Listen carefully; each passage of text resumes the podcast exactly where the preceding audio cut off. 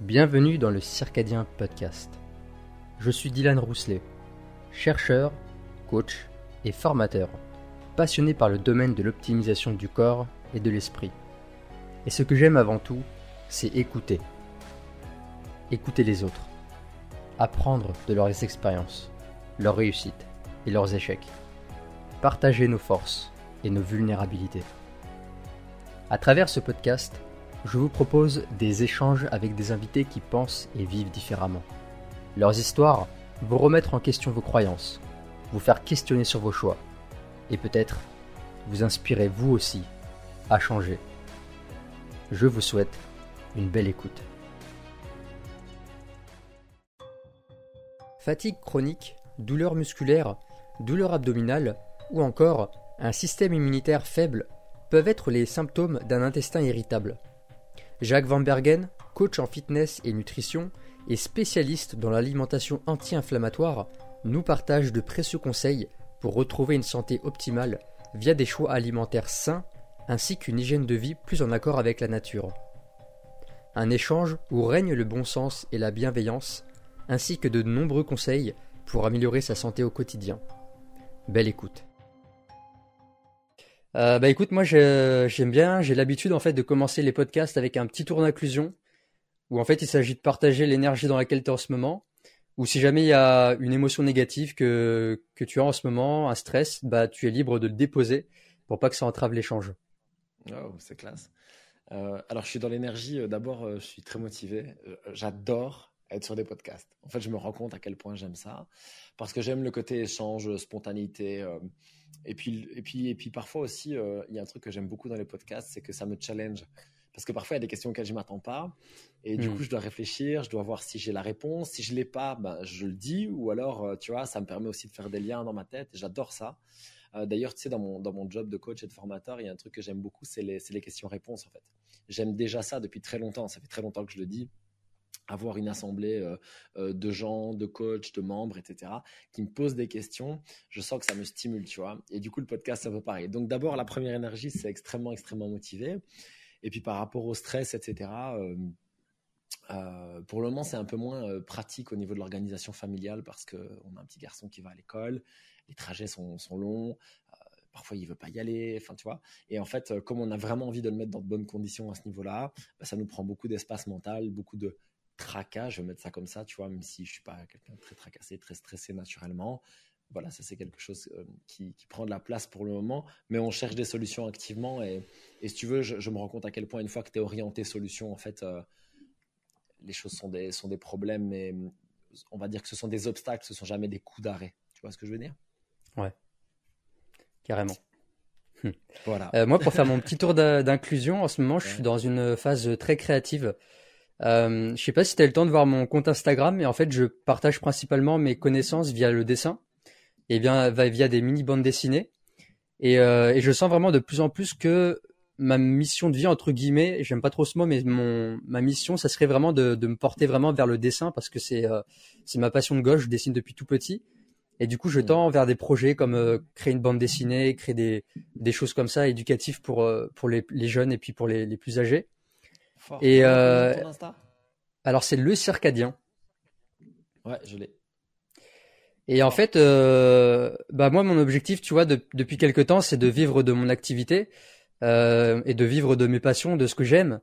Et, et, en fait, c'est pas encore le cas. Donc c'est la seule, c'est le seul stress en fait que j'ai un peu au quotidien, c'est cette espèce de deadline parce que bah là j'ai ma micro entreprise, je gagne quelques cacahuètes avec avec mon activité. Et pour l'instant, il y a encore bah, Pôle Emploi qui m'aide, qui, qui me soutient et je sais qu'il va y avoir une deadline. Et en fait c'est ça mon, petit stress c'est de me dire ok là tu as un petit peu plus d'un an pour générer toi-même tes revenus avec ce que t'aimes pour ne plus avoir à dépendre d'un salaire et finalement d'être de perdre en liberté. Donc euh, ça me drive en même temps. Ça me drive ça m'excite et, euh, ça booste aussi ma, ma créativité. C'est cool. C'est cool. C'est hyper motivant. Je vois ton je vois ton insta là.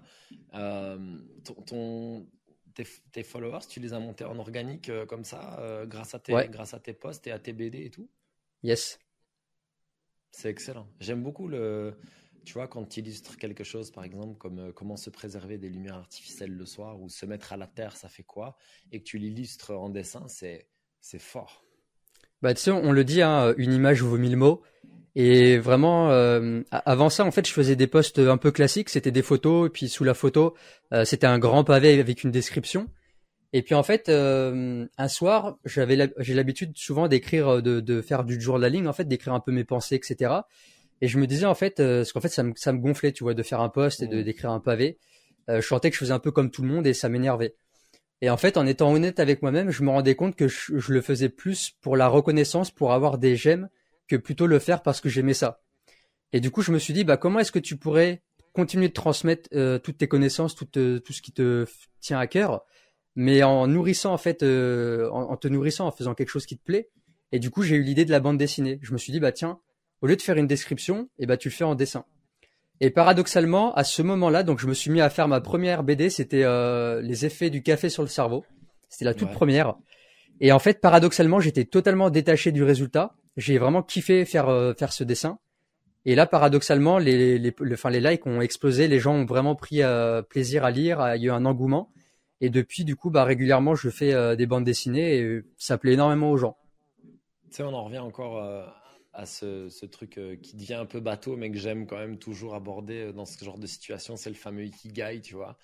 Et, euh, et on, ressent bien que, que, ça te, que, ça te, correspond, que ça te motive. Et là, je viens d'en parcourir un ou deux comme ça en vitesse.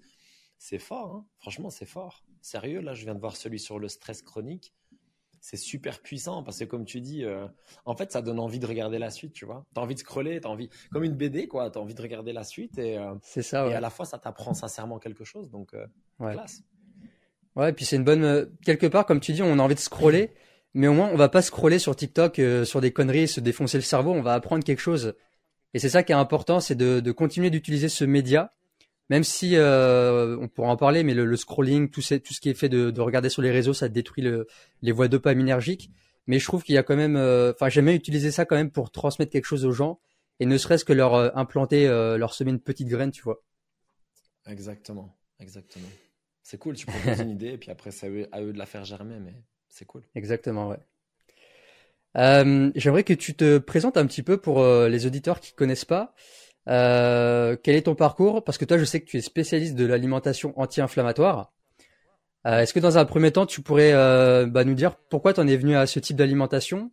Et euh, finalement donner une petite définition que c'est quoi l'alimentation anti-inflammatoire? Est-ce que c'est un énième régime euh, restrictif ou hmm. est-ce que c'est vraiment autre chose de bien plus bien plus poussé? Donc D'abord, je vais le faire dans l'ordre. Euh, le, parcours, si tu veux, c'est que euh, j'ai grandi dans les années 80 et 90. Tu es en France. Tu as vu, je traduis, hein, parce que chez moi, c'est 90. Euh, j'ai grandi à ce moment-là, et donc c'était ben, les Frosties de Kellogg's, les Kinder Bueno, la petite. J'avais les galettes de riz au chocolat, les dinosaures, tu vois, enfin, tous les trucs comme ça. Mais chez moi, on mangeait bien. Ça veut dire qu'on avait euh, toujours un repas préparé complet, tu vois. Euh, on mangeait pas euh, tout le temps des lasagnes emballées et des machins. Mais globalement, ça restait une alimentation que je vais qualifier de majoritairement industrielle. Et j'avais des, des, petits troubles déjà avec l'alimentation assez jeune. Je me rappelle déjà manger trop, manger parfois un peu entre guillemets en cachette, tu vois, etc. donc voilà, j'ai mangé à la fois très inflammatoire et à la fois pas très sain au niveau rapport émotionnel avec l'alimentation.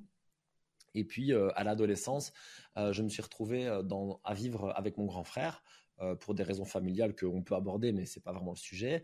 Et donc on se retrouve, si tu veux, avec moi qui ai 14-15 ans et mon frère qui en a 19-20. Et donc je te laisse imaginer deux mecs de cet âge-là comment ça gère la bouffe à l'adolescence. Donc c'était carnage quoi. C'était carnage et, et ça allait rester pendant assez longtemps. Mais sincèrement, je me suis jamais trop tracassé parce que les problèmes digestifs que j'avais n'étaient pas euh, euh, tellement significatifs et puis surtout, j'en avais pas particulièrement conscience. Mais je me souviens être euh, ce qu'on appelle un fatigué chronique, quoi. C'est-à-dire que quand j'allais au, quand j'allais, je me rappelle, j'avais 14 ans, j'étais dans un sport-études basket de haut niveau et on rentrait de la journée d'école et dans le car, je m'endormais, tu vois. alors que, enfin, c'était très très souvent comme ça. Et j'ai continué à faire ma vie, donc sportif, etc. À un moment donné, je suis tombé dans le fitness et donc je me suis quand même intéressé à l'alimentation bah, fitness, tu vois, qui est bah, évidemment beaucoup plus saine que ça, mais qui reste relativement pro-inflammatoire, tu sais, avec le muesli, avec le fromage blanc, avec la compote pour avoir les glucides tout de suite, etc., etc. Et à un moment donné, en fait, le, le parcours de vie, c'est quoi? C'est que je prends un jour des antibiotiques qui me défoncent la flore intestinale je me retrouve à avoir problème sur problème sur problème. Sauf qu'à ce moment-là, j'ai l'âge de m'en rendre compte que je suis déjà dans le fitness, que je suis déjà informé par rapport à l'alimentation. Et je te passe le parcours médical qui a été euh, chaotique, je ne peux pas le dire autrement. Et puis à un moment donné, j'ai pris mon alimentation en main par moi-même et j'ai commencé à me soigner. Alors je mets des guillemets parce que je ne suis pas médecin et je prétends pas l'être, mais j'ai au minimum réglé mes propres problèmes. Et puis en voyant que ça fonctionne bien, bah, dans un coaching, j'ai quelqu'un qui a des problèmes similaires, je lui propose une solution, puis une autre, puis quelqu'un d'autre, puis tu sais bien comment ça va, puis je fais une conférence euh, dans, ma, dans ma salle euh, de, de, CrossFit euh, sur l'alimentation anti-inflammatoire, les gens adhèrent à mort, et donc c'est comme ça que ça prend, si tu veux, que ça continue. Donc ça, c'est le, on va dire le parcours très très résumé. Et alors, c'est quoi le principe de l'alimentation anti-inflammatoire? Si tu veux, l'anti-inflammatoire, ça peut être vu de deux manières. D'un côté, tu as l'anti-inflammatoire, ça veut dire je vais prendre un ibuprofène parce que j'ai trop d'inflammation. Donc ça, c'est par exemple les rôles que l'on attribue au gingembre, au curcuma, d'être des anti-inflammatoires ou aux oméga 3 qui vont diminuer l'inflammation. Et puis il y a l'approche via negativa, où en fait, au lieu de mettre un pansement sur le problème, on va aller à la source du problème et donc on se rend compte que par exemple, manger moins de produits ultra transformés ou de sucre ajouté ou d'huile végétale de mauvaise qualité, ça va faire baisser l'inflammation, non pas en diminuant l'inflammation présente, mais en empêchant la nouvelle inflammation d'arriver. Donc pour moi, l'alimentation anti-inflammatoire, elle se, elle se vit des deux côtés, mais particulièrement du côté prévention. Je pense qu'on a beaucoup plus d'intérêt à éviter l'inflammation en amont que d'essayer de la guérir par la suite. Ça, ce sont tous les constats que je peux faire parce que ça fait une bonne dizaine d'années que je suis euh, dans le domaine, que je fais des recherches, etc., etc. Et je constate d'abord dans mes recherches, puis dans mes propres tests, parce que je teste toujours tout sur moi d'abord, et puis au niveau de mes coachings et donc des centaines et des milliers de feedbacks que je reçois sur le terrain, que enlever l'inflammation en amont fonctionne beaucoup, beaucoup mieux que d'essayer de euh, la tamponner avec du gingembre et du curcuma une fois que c'est installé et surtout en continuant les comportements qui la stimulent. Finalement, tu sais, il y a cette phrase en anglais, par exemple, qui dit euh, We cannot outwork a bad diet. Ça veut dire quoi? Ça veut dire qu'on ne peut pas faire suffisamment de sport que pour compenser une très mauvaise alimentation. Ça, c'est vrai pour le poids, mais c'est surtout vrai pour la santé. Et là, c'est un peu la même chose. Je peux manger tout le curcuma et tout le gingembre que je veux. Si à côté de ça, je bouffe des M&M's, des pizzas surgelées, je fais aucun sport et euh, je suis euh, drogué au stress, à l'anxiété, le gingembre et le curcuma ne vont pas suffire. Donc mon approche, c'est travailler par la via negativa principalement, euh, quelque chose sur lequel j'ai mis des mots récemment, mais en fait que je fais depuis extrêmement longtemps, et qui est donc de tuer l'inflammation avant même qu'elle n'apparaisse. Hmm. C'est un petit peu le, la manière dont fonctionne le monde moderne, c'est qu'aujourd'hui les gens ils ont un style de vie totalement déréglé, chaotique, et plutôt que d'aller à la source du problème, ben on va compenser avec des compléments alimentaires, euh, des pilules miracles, des choses comme ça. Alors qu'on sait, par exemple, fondamentalement, on sait que regarder les écrans jusqu'à 23 heures, ça détruit la mélatonine et le, sommeil. Mais plutôt que d'arrêter les écrans parce que c'est douloureux, parce que ça fait mal, on préfère prendre des compléments alimentaires, on préfère prendre des huiles essentielles pour continuer en fait nos mauvaises habitudes. Ouais. Si tu veux, il y a, une chose intéressante à ce sujet. Euh, c'est le. J'aime beaucoup cette idée en fait de, de, toujours revenir à une, à une réflexion euh, qui est euh, cohérente avec l'évolution. Et je ne suis pas un spécialiste, j'ai fait mes recherches, j'ai interviewé des spécialistes, et on peut constater qu'il y a des comportements qui en fait sont très cohérents. Le fait que notre cerveau soit fainéant, c'est cohérent en fait. C'est cohérent avec le principe même de l'être humain, qui est que d'un côté, on doit être suffisamment stimulé que pour avoir envie de sortir, chercher à manger et se reproduire, mais à la fois de l'autre, on doit être assez euh, protecteur de notre énergie pour survivre.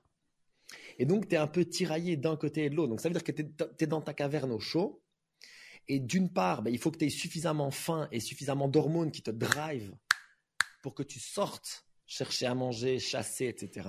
et te reproduire pour faire euh, poursuivre l'espèce. Et de l'autre côté, il faut aussi que tu te dises bah, qu'il faut que tu fasses un feu, que tu prennes une peau de bête, que tu machin pour économiser ton énergie, que tu ne sortes pas toute la journée, que tu fasses attention quand il fait froid, etc., etc. Et donc on est tout le temps tiraillé de ces deux côtés-là.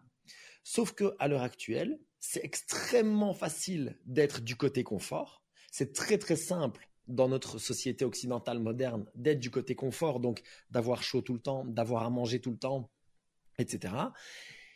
Et c'est très, très, très, très, très facile aussi de recevoir le boost dopaminergique, comme tu le dis, le boost hormonal, le plaisir de la recherche d'aller chercher à manger ou de chercher à se reproduire sans l'action qui va avec. Donc j'ai pas besoin de sortir de ma caverne et d'aller chasser, j'ai pas besoin d'aller euh, dehors et de conquérir ou convaincre, on ne sait pas trop comment on faisait à l'époque, mais en tout cas, hein, d'avoir un partenaire sexuel. Maintenant, je peux simplement rester chez moi, appuyer sur deux boutons, avoir du porno. Je peux appuyer sur deux boutons, avoir quelqu'un qui me livre euh, une pizza, et donc j'ai tout, tu vois, j'ai toute l'explosion hormonale sans faire l'effort.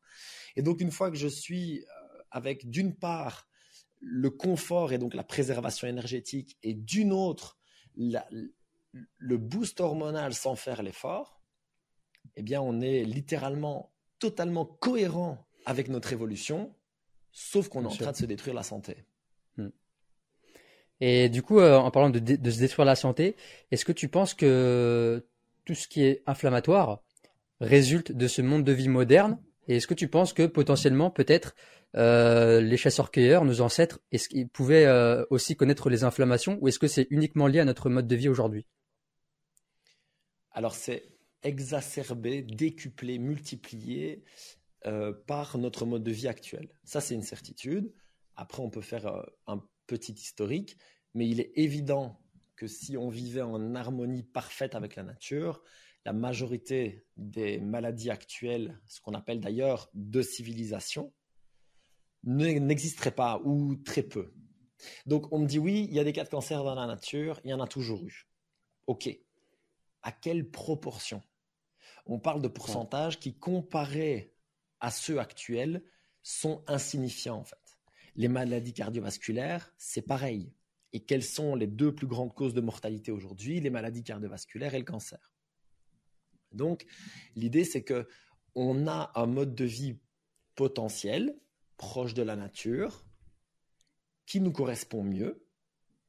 Et puis, on a notre mode de vie actuel qui est de plus en plus aux antipodes de ce mode de vie naturel et qui est littéralement en train de nous tuer. Puisqu'on sait que, par exemple, notre longévité a explosé au cours des derniers siècles grâce notamment à la médecine, les antibiotiques, etc.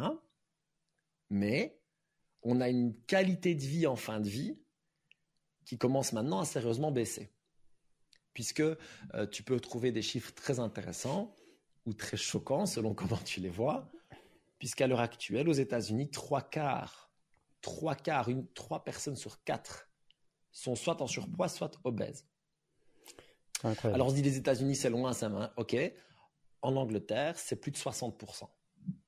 Donc ça veut dire que plus d'une personne sur deux est soit obèse, soit en surpoids. Et ça, par contre, c'est très récent. Très récent, ça veut dire que euh, c'est au cours seulement des dizaines, des quelques dernières dizaines d'années. C'est pas quelque chose qui remonte à dix siècles tu vois? Mmh. Parce que on va remettre ça sur l'échelle. On imagine que l'être humain évolue depuis des millions d'années et au moins 200, 300 000 ans pour sa version finale. C'est en mode perfect cell. Euh, et on sait qu'on a l'agriculture depuis, alors de nouveau, entre, selon les régions, 8 000, 10 000, 12 000 ans. Donc c'est quand même une fraction de ce temps-là. Et on a les aliments ultra transformés depuis en gros la Deuxième Guerre mondiale, enfin l'après-guerre, donc on va dire depuis les années 50-60, et ça a explosé dans les années 80-90. Euh, et donc, ce, taux d'obésité incroyable, ces maladies cardiovasculaires, ce cancer, etc., mais on voit que c'est en train de monter en flèche, directement lié avec la consommation d'huile végétale catastrophique, la consommation de sucre ajouté qui explose, la consommation de produits ultra transformés, etc., etc. Et avec cette sédentarité qui ne fait que croître et croître et croître. Et ce qui est, euh, ce qui est euh, flippant, c'est qu'en plus, ça fait effet boule de neige. Et euh, je sais pas si tu as lu le livre Sapiens. Et euh, justement, il parlait dans ce livre qui, qui, était vachement intéressant que à l'époque où on était encore chasseur-cueilleur, en fait, on était en abondance de nourriture, on était constamment en train de chasser, donc on avait accès à du gibier, à des baies, à des fruits, etc. Et puis, on a commencé à un moment donné à vouloir s'installer, à devenir plus sédentaire et à vouloir cultiver euh, l'orge, le blé. Et en fait, on est devenu, euh, on a perdu en fait en abondance. On avait beaucoup moins de palettes de, de, nutriments à disposition, et on a commencé à avoir plus euh, des cas de famine et des cas de dénutrition parce qu'en fait, on consommait que du blé. Et finalement, le blé, bah, dedans, il y a des antinutriments. Et bah, peut-être qu'il y avait une moins bonne absorption des, aliments.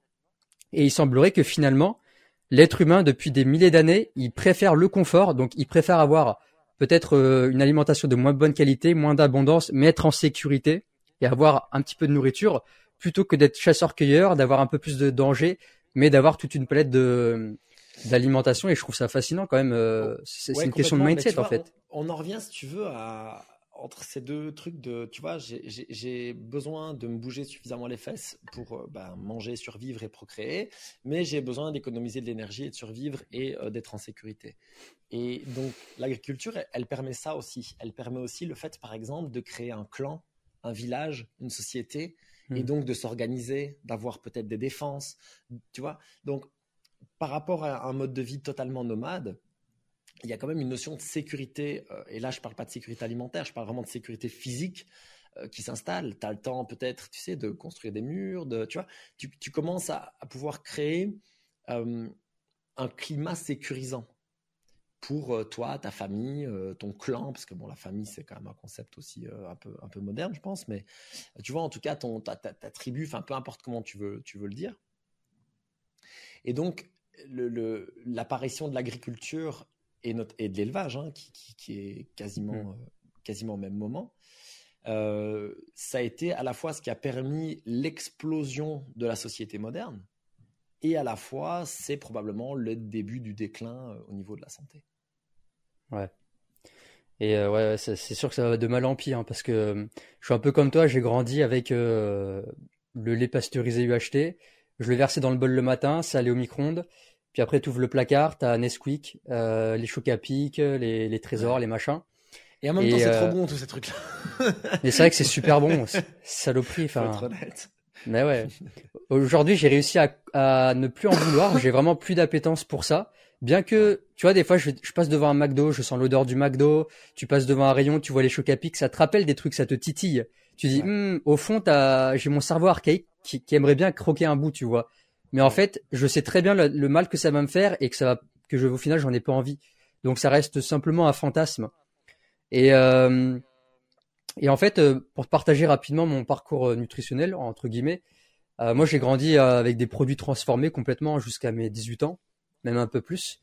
Et puis c'est aux alentours de 20 ans quand j'ai commencé à me remettre euh, au sport. Euh, alors ta, ta caméra qui a coupé. T'inquiète, t'inquiète, continue, euh, le, ça enregistre. bah, la musculation. Et en fait, avant de faire de la musculation, j'ai commencé avec un programme de sport en ligne qui s'appelle Insanity. Je sais pas si tu connais. Ouais, oui, oui, j'ai très bien connu Insanity. Ouais, ouais, ouais. ça envoyait fort. Hein, Oh putain, quand tu passes de je fais rien de, mes journées à Insanity, je peux te dire que les, premiers jours, c'était très très dur. C'est un système d'intervalle training à très haute intensité, donc hein, le fameux HIT, la H-I-I-T, mais, euh, mais ça envoie très très fort. quoi. C'est climber, jumping jack, bam bam bam, on envoie euh, temps de repos très très court, euh, tout au poids du corps, et c'est ouais ouais, si tu le fais à fond, il y a moyen d'être vraiment dégommé en 20 minutes. quoi. C'est ça, ouais. Et, et du coup, en fait, ce qui était paradoxal, c'est que ma... Parce qu'avant ça, en fait, j'étais un peu dans un mal Je me couchais très tard, 4 heures du matin. Je me levais à 14 heures. Euh, j'étais pas bien. J'avais vraiment un style de vie euh, pourri. Et en fait, le simple fait d'avoir de m'être mis cette discipline, c'est-à-dire simplement faire ma séance de sport tous les jours, euh, automatiquement, ça a commencé à me faire euh, prendre des nouvelles habitudes au niveau de l'alimentation. Donc, j'ai commencé euh, à me faire euh, des bols de fromage blanc avec de la banane, à manger un petit peu plus sain, introduire des, des légumes, etc. Et puis à la fin de ce programme, je crois que ça a duré deux mois, deux ou trois mois, bah en fait j'ai vu mon physique transformer, j'avais plus d'énergie, plus de motivation. Et du coup je me suis dit bah quand même j'ai envie de, de, garder ce physique, de le développer. Donc là j'ai commencé à m'inscrire dans une salle de musculation. Euh, j'ai découvert après euh, les youtubeurs de musculation. J'ai commencé à manger ridin, de shaker de qui protéines. Qui tu regardais? Vas-y, dis-moi qui tu regardais à l'époque. Alors j'ai commencé bah, avec Thibaut InShape, forcément. Ouais, comme, comme, à peu près tout le monde, il y avait que lui et FK de toute façon il y a, il y a 15 ans. Donc... Voilà. voilà. Ouais, et, euh, et après bah ça a été euh, Nassim Saïli qui où, où là j'ai vraiment appris les mouvements de musculation et je trouve que c'est il est vraiment bon lui pour euh, bah, grâce à lui en fait j'ai ouais, ouais, ouais. ouais il est top ouais. et grâce à lui en fait j'ai pu euh, faire des exécutions propres dès le départ et faire euh, et prendre conscience en fait de l'importance de l'exécution et puis après dans une salle de sport euh, il y a un coach qui m'a prêté justement le livre de Gilles Lartigot Hit mmh. donc j'ai lu ce livre et j'ai pris une grosse gifle et là j'ai arrêté la viande du jour au lendemain okay. euh, et du coup j'ai pas j'ai pas su compenser parce qu'à l'époque j'avais pas les connaissances euh, en termes de nutrition pour pouvoir compenser le manque de, de protéines donc euh, je me rappelle j'allais en magasin bio mes protéines c'était quoi? C'était j'achetais pour une semaine 500 grammes d'amandes 500 grammes de noix de cajou je me butais aux œufs et, euh, et voilà, c'était à peu près ça, tu vois. C'est compliqué, ouais. C'est compliqué, donc euh... donc j'ai perdu pas mal de poids. J'avais euh, j'avais plus de muscles. J'ai j'ai fondu en fait en, en muscles. Et, et, et, juste pour, tu te sentais comment en vrai? Tu te sentais bien ou pas bien? Un peu fatigué quand même. Donc, donc moins de okay, un peu fatigué, ouais. ouais. Moins de jus. Moins de force à l'entraînement au niveau de moins de niaque, moins de, au niveau de l'humeur, tu vois, t'avais moins envie, fallait, t'avais besoin d'un coup de boost, fallait un coup de café, un coup de, une bonne musique dans les oreilles pour te booster. Et le, euh... le challenge avec cette façon de manger, excuse-moi, je, je, je, veux juste faire une parenthèse pour les, les, personnes qui écoutent. Le challenge avec cette façon de manger, en fait, c'est que tu, tu, tu, fais deux choses. À la fois, tu diminues ton, ton apport en acides aminés, ce qui est dramatique quand on fait du sport euh, à intensité, euh, musculaire mmh. Et à la fois, tu, tu, tu boostes ton, ton, apport en antinutriments d'une manière quand même assez spectaculaire parce que noix de cajou, euh, amandes, euh, tu vois, euh, soja, légumineuse, tout ça, euh, ça fait vite beaucoup, beaucoup d'antinutriments, à moins que tu prépares tout d'une manière absolument impeccable, ce qui est extrêmement rare. Hmm. Et du coup, forcément, bah, tu, tu mélanges un, un déficit en acides aminés avec probablement un déficit dans certains minéraux. Et là, ça devient très difficile déjà au quotidien en sédentaire, c'est pas ouf, mais alors en sportif, c'est mort. C'est pour ça qu'il y a des sportifs végétariens ou même véganes, mais qu'il faut être honnête, c'est un vrai challenge. C'est un vrai challenge. Et je dis pas que c'est pas possible, je dis juste que c'est un vrai challenge pour euh, pouvoir avoir euh, tous tes nutriments. Quoi. Ouais. ouais, je pense que dans ces conditions-là, il faut vraiment euh, faire tremper les oléagineux, tout faire germer et prendre le temps de cuisiner. Du coup, ça demande beaucoup d'organisation, ouais, j'imagine. C'est ça. Ça. Et, euh, et, et, après, donc, euh, ouais, végétarien. Ensuite, j'ai repris un peu la viande. Ensuite, euh, entre temps, j'ai fait euh, alors un marketing de réseau que tu connais peut-être qui s'appelle Herbalife. Bien sûr, ouais, ouais. Et tu as euh, bossé là ou tu as pris les compléments? Ou les deux? J'ai pris les compléments et j'ai été distributeur aussi pendant deux ans. Du coup, du coup, donc du coup, voilà, j'étais à fond dans les compléments, la poudre, etc. Bien qu'on disait que c'était naturel. Et puis après, euh, justement avec Herbalife, une fois, on était, euh, on a fait un salon, on était exposant dans, dans un salon du bien-être. Et en fait, là, j'ai, je me suis ouvert à la spiritualité parce que c'était un salon où on était les seuls exposants à vendre des compléments. Tout le reste, c'était euh, médium, chaman, lithothérapeute, euh, prati pratiquant de, de reiki, de, de shiatsu, etc. Okay. Et en fait, j'ai pris une grosse gifle. Tu vois, j'ai, j'ai senti des choses au niveau énergétique dans mon corps en faisant des tests avec des, des praticiens. Et j'ai senti qu'il y avait un truc qui allait pas. Et du jour au lendemain, en fait, je pouvais plus faire cette activité parce que je sentais au fond que c'était pas la solution de vendre des compléments et qu'en plus c'était cher quoi. Il faut le dire c'est quand même super cher. Alors que pour le même prix tu pouvais avoir une, une alimentation brute de qualité exceptionnelle. Du coup du jour au lendemain j'ai arrêté. Je me suis remis en question. Je me suis posé beaucoup de questions. Et ensuite c'est là où j'ai commencé à découvrir des pratiques naturelles et notamment l'hormèse. Donc là je suis tombé sur euh, bah, les vidéos de Wim Hof. J'ai connu euh, Pierre Dufresne de Verismo TV qui parlait de de l'hormèse et donc euh, j'ai commencé à pratiquer l'hormèse le matin. Donc le matin c'était la respiration Wim Hof, la douche froide. J'ai commencé à expérimenter le jeûne intermittent, la diète cétogène. Euh, j'ai même commencé à découvrir le bulletproof coffee pour me donner un boost cognitif parce qu'à l'époque je cherchais le matin la clarté mentale et la concentration pour être productif euh, le matin. Et, et, du coup ça, ça a vraiment été un game changer, tu vois. Euh, ce, ce, cette nouvelle, ce nouveau mode de vie. Bien que moi qui suis tout le temps dans les extrêmes, bah à un moment donné, euh, j'ai fait d'un coup euh, douche froide, jeûne intermittent, euh, respiration Wim je me levais à 5 heures euh, et en fait je me suis très vite fatigué. Et j'étais frustré parce que bah je me disais putain mais je fais tout ce qu'il faut, j'ai une super alimentation, je fais de la respiration etc et pourtant je suis claqué. Et j'ai compris bien qu'après que j'allais que j'ai poussé en fait beaucoup trop loin les pratiques hormétiques et je me suis pas assez écouté et ensuite je me suis intéressé au sommeil donc j'ai compris que le sommeil c'était euh, j'avais réintroduit la viande. J'avais réintroduit la viande. Ouais, ok, ok. Vas-y, continue avec le sommeil, ça m'intéresse. Pardon. Et après, euh, donc voilà toutes ces pratiques et j'étais frustré. Et puis après, j'ai lu le livre de Matthew Walker, Pourquoi nous dormons? Et là, en fait, j'ai compris mais l'importance du sommeil. Mais euh, j'ai compris en fait que c'était ça la, la, clé de voûte. Tu pouvais avoir la meilleure alimentation que tu veux, le, la, la, pratique physique la plus optimale. Exactement. Si tu as un sommeil de merde, si tu voilà, si tu tu prends pas soin de ton sommeil, ça ne marchera pas. Et du coup, bah, depuis plusieurs années maintenant, euh, je mets l'accent sur mon sommeil et mon sommeil, personne n'y touche. C'est vraiment le truc euh, où je suis hyper carré, je suis très strict sur ça. Et bah forcément, ça a changé ma vie. J'ai repris, euh, enfin, au niveau de l'humeur, t'as plus de niaque, t'as plus d'envie, euh, t'as as plus de coups de barre, t'as as moins de douleur. Enfin, c'est vraiment incroyable. Et euh, et donc du coup, voilà, j'ai accumulé un petit peu toutes ces expériences et depuis quelques temps, après je suis ici, après je j'ai découvert euh, l'Ayurveda. Et là, j'ai fait une connerie avec l'Ayurveda, c'est que je suis parti encore une fois dans l'extrême. Et donc dans l'Ayurveda, c'est il faut faire attention avec les combinaisons alimentaires. Ils sont un peu plus portés vers le végétarisme, donc j'étais retourné végétarien. Et euh, on fait très attention au feu digestif, à la qualité de la digestion, ce qui fait en fait que je mangeais uniquement quand j'avais vraiment très très faim. Sachant que je continuais à me mettre des tarifs à la salle de sport, je me suis retrouvé avec, euh, on va dire, 1500 calories par jour, parce que je mangeais que quand j'avais faim, et que ouais. potentiellement j'avais pas forcément faim parce que bah quand tu manges des, des oléagineux, des trucs comme ça, bah le, la digestion elle est pas top. Donc je me suis retrouvé à perdre 10 kilos. J'étais en état de maigreur, donc là tu vois je fais 1m70, je me suis retrouvé à 52 kilos. Wow.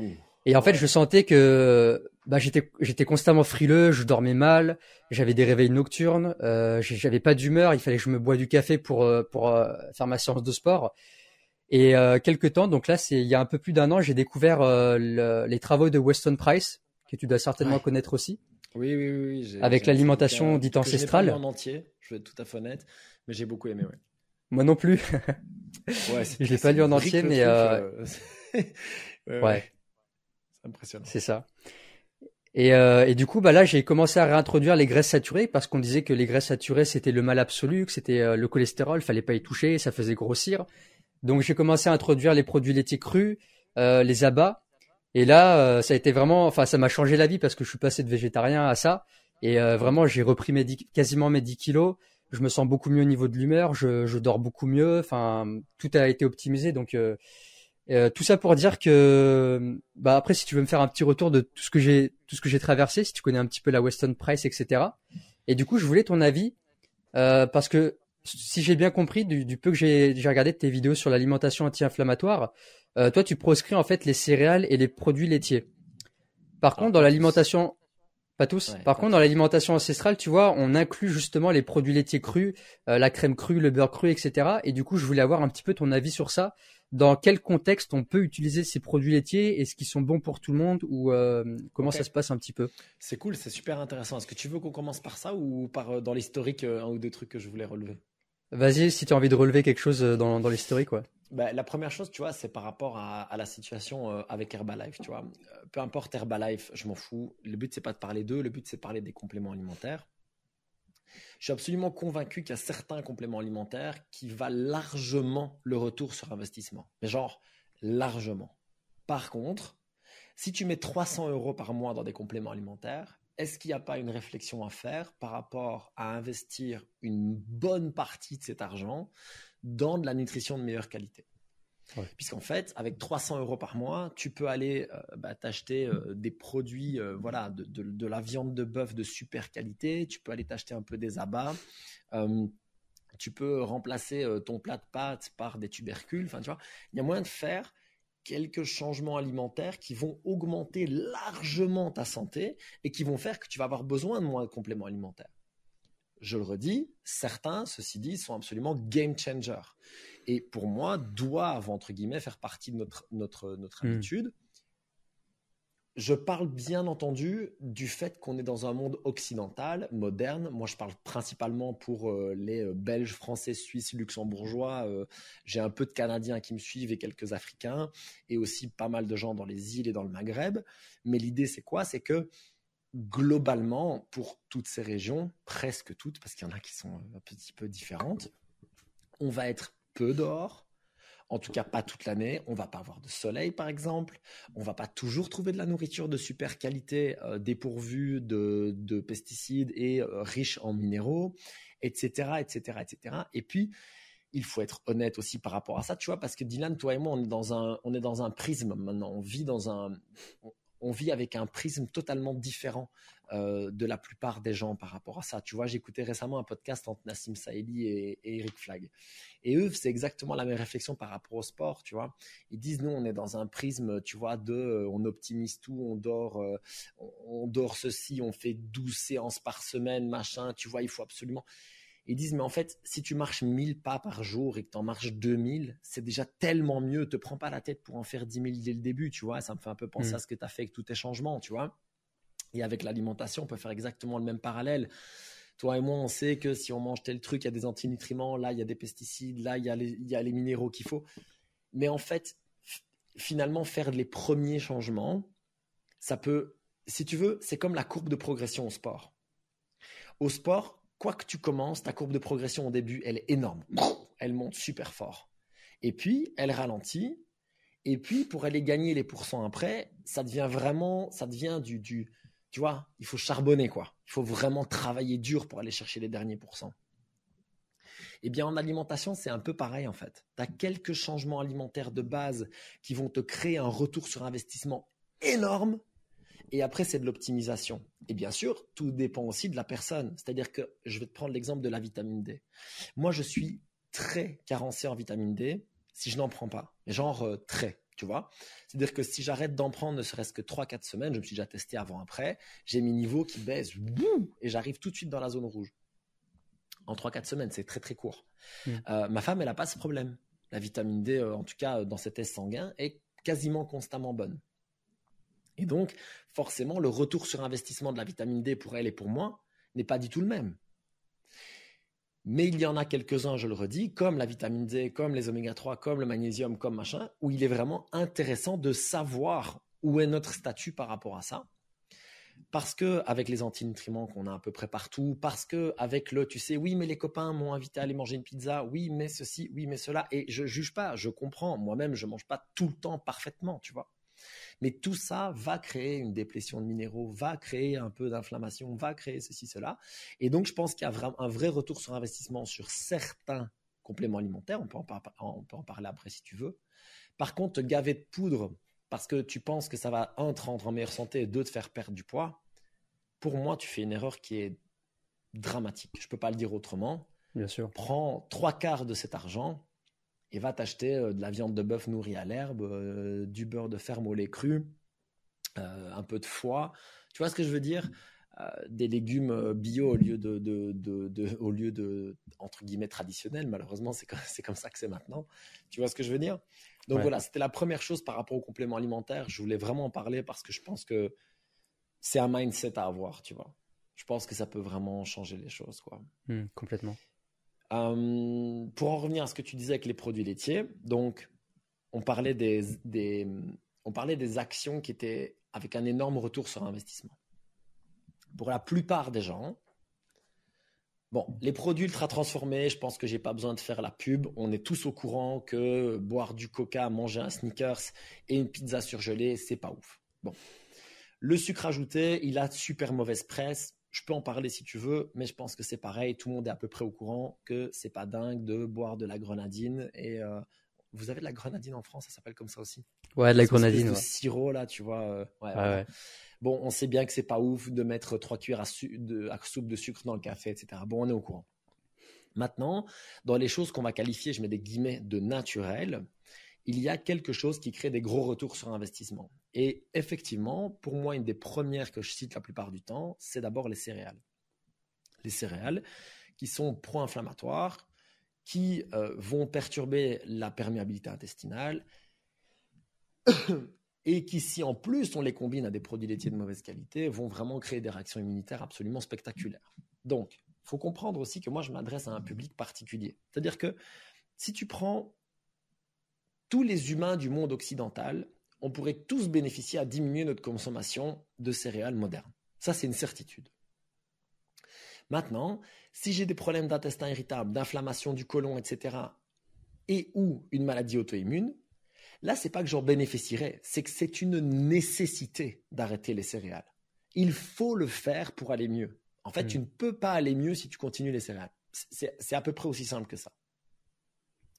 Et donc l'idée, c'est qu'après cette éviction, elle peut être temporaire ou définitive, mais dans tous les cas, il faudra passer par cette étape. Alors après, tu parlais des produits laitiers. Et là, effectivement, c'est un petit peu plus euh, subtil. C'est-à-dire qu'il faut bien choisir en fonction de, de nouveau, de ta situation euh, intestinale, de ton inflammation, euh, de éventuellement ta maladie auto-immune, etc. Donc, déjà, les gens qui ont vraiment un gros problème inflammatoire, style euh, intestin irritable, maladie de Crohn, ou encore une maladie auto-immune, tu vois, moi ici je coach quelqu'un ici qui a une maladie auto-immune, tu vois. Pour ce genre de, personnalité, de personnes, au moins enlever tous les produits laitiers un temps. Un temps. Pour baisser cette inflammation, pour baisser ces réactions immunitaires. Ensuite, on recommence doucement par des produits laitiers crus et avec une caséine de type A2 ou au minimum, ou idéalement en fait des produits de brebis. C'est encore le mieux. Tu mm. vois? D'abord, tu commences par ça. Donc, si tu peux trouver un, lait cru de brebis à fromage, au lait cru de brebis, etc., etc., c'est le meilleur moyen de commencer. Si en plus, historiquement, tu as des difficultés avec le lactose, bah, tu vas prendre des fromages le plus affinés possible. Donc, plus ils sont durs, plus ils sont vieux, en fait, plus tu vas retrouver plus, en fait, si tu veux, le lactose a été digéré par les bactéries présentes, enfin digéré, consommé, quoi, et donc il n'y en a plus. Et donc ça, ça va faciliter aussi ta digestion. Ok.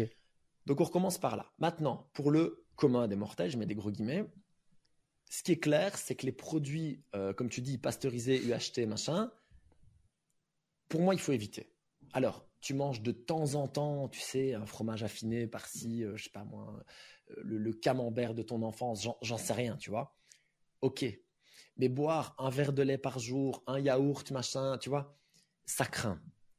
Alors, si tu trouves du yaourt de ferme avec du lait cru et des vrais ferments et rien d'autre, cool, essaye. Hmm. Si toi, tu as une réaction, bah, n'en consomme pas. Et puis, si ça se passe bien, top. Et là, on en revient avec un sujet qui est absolument capital, qui est d'être à l'écoute à l'écoute de son ventre, mais aussi à l'observation. Il y a des gens qui vont commencer à faire des boutons dans le dos. Il y a des gens qui vont recommencer à avoir un peu mal à la tête.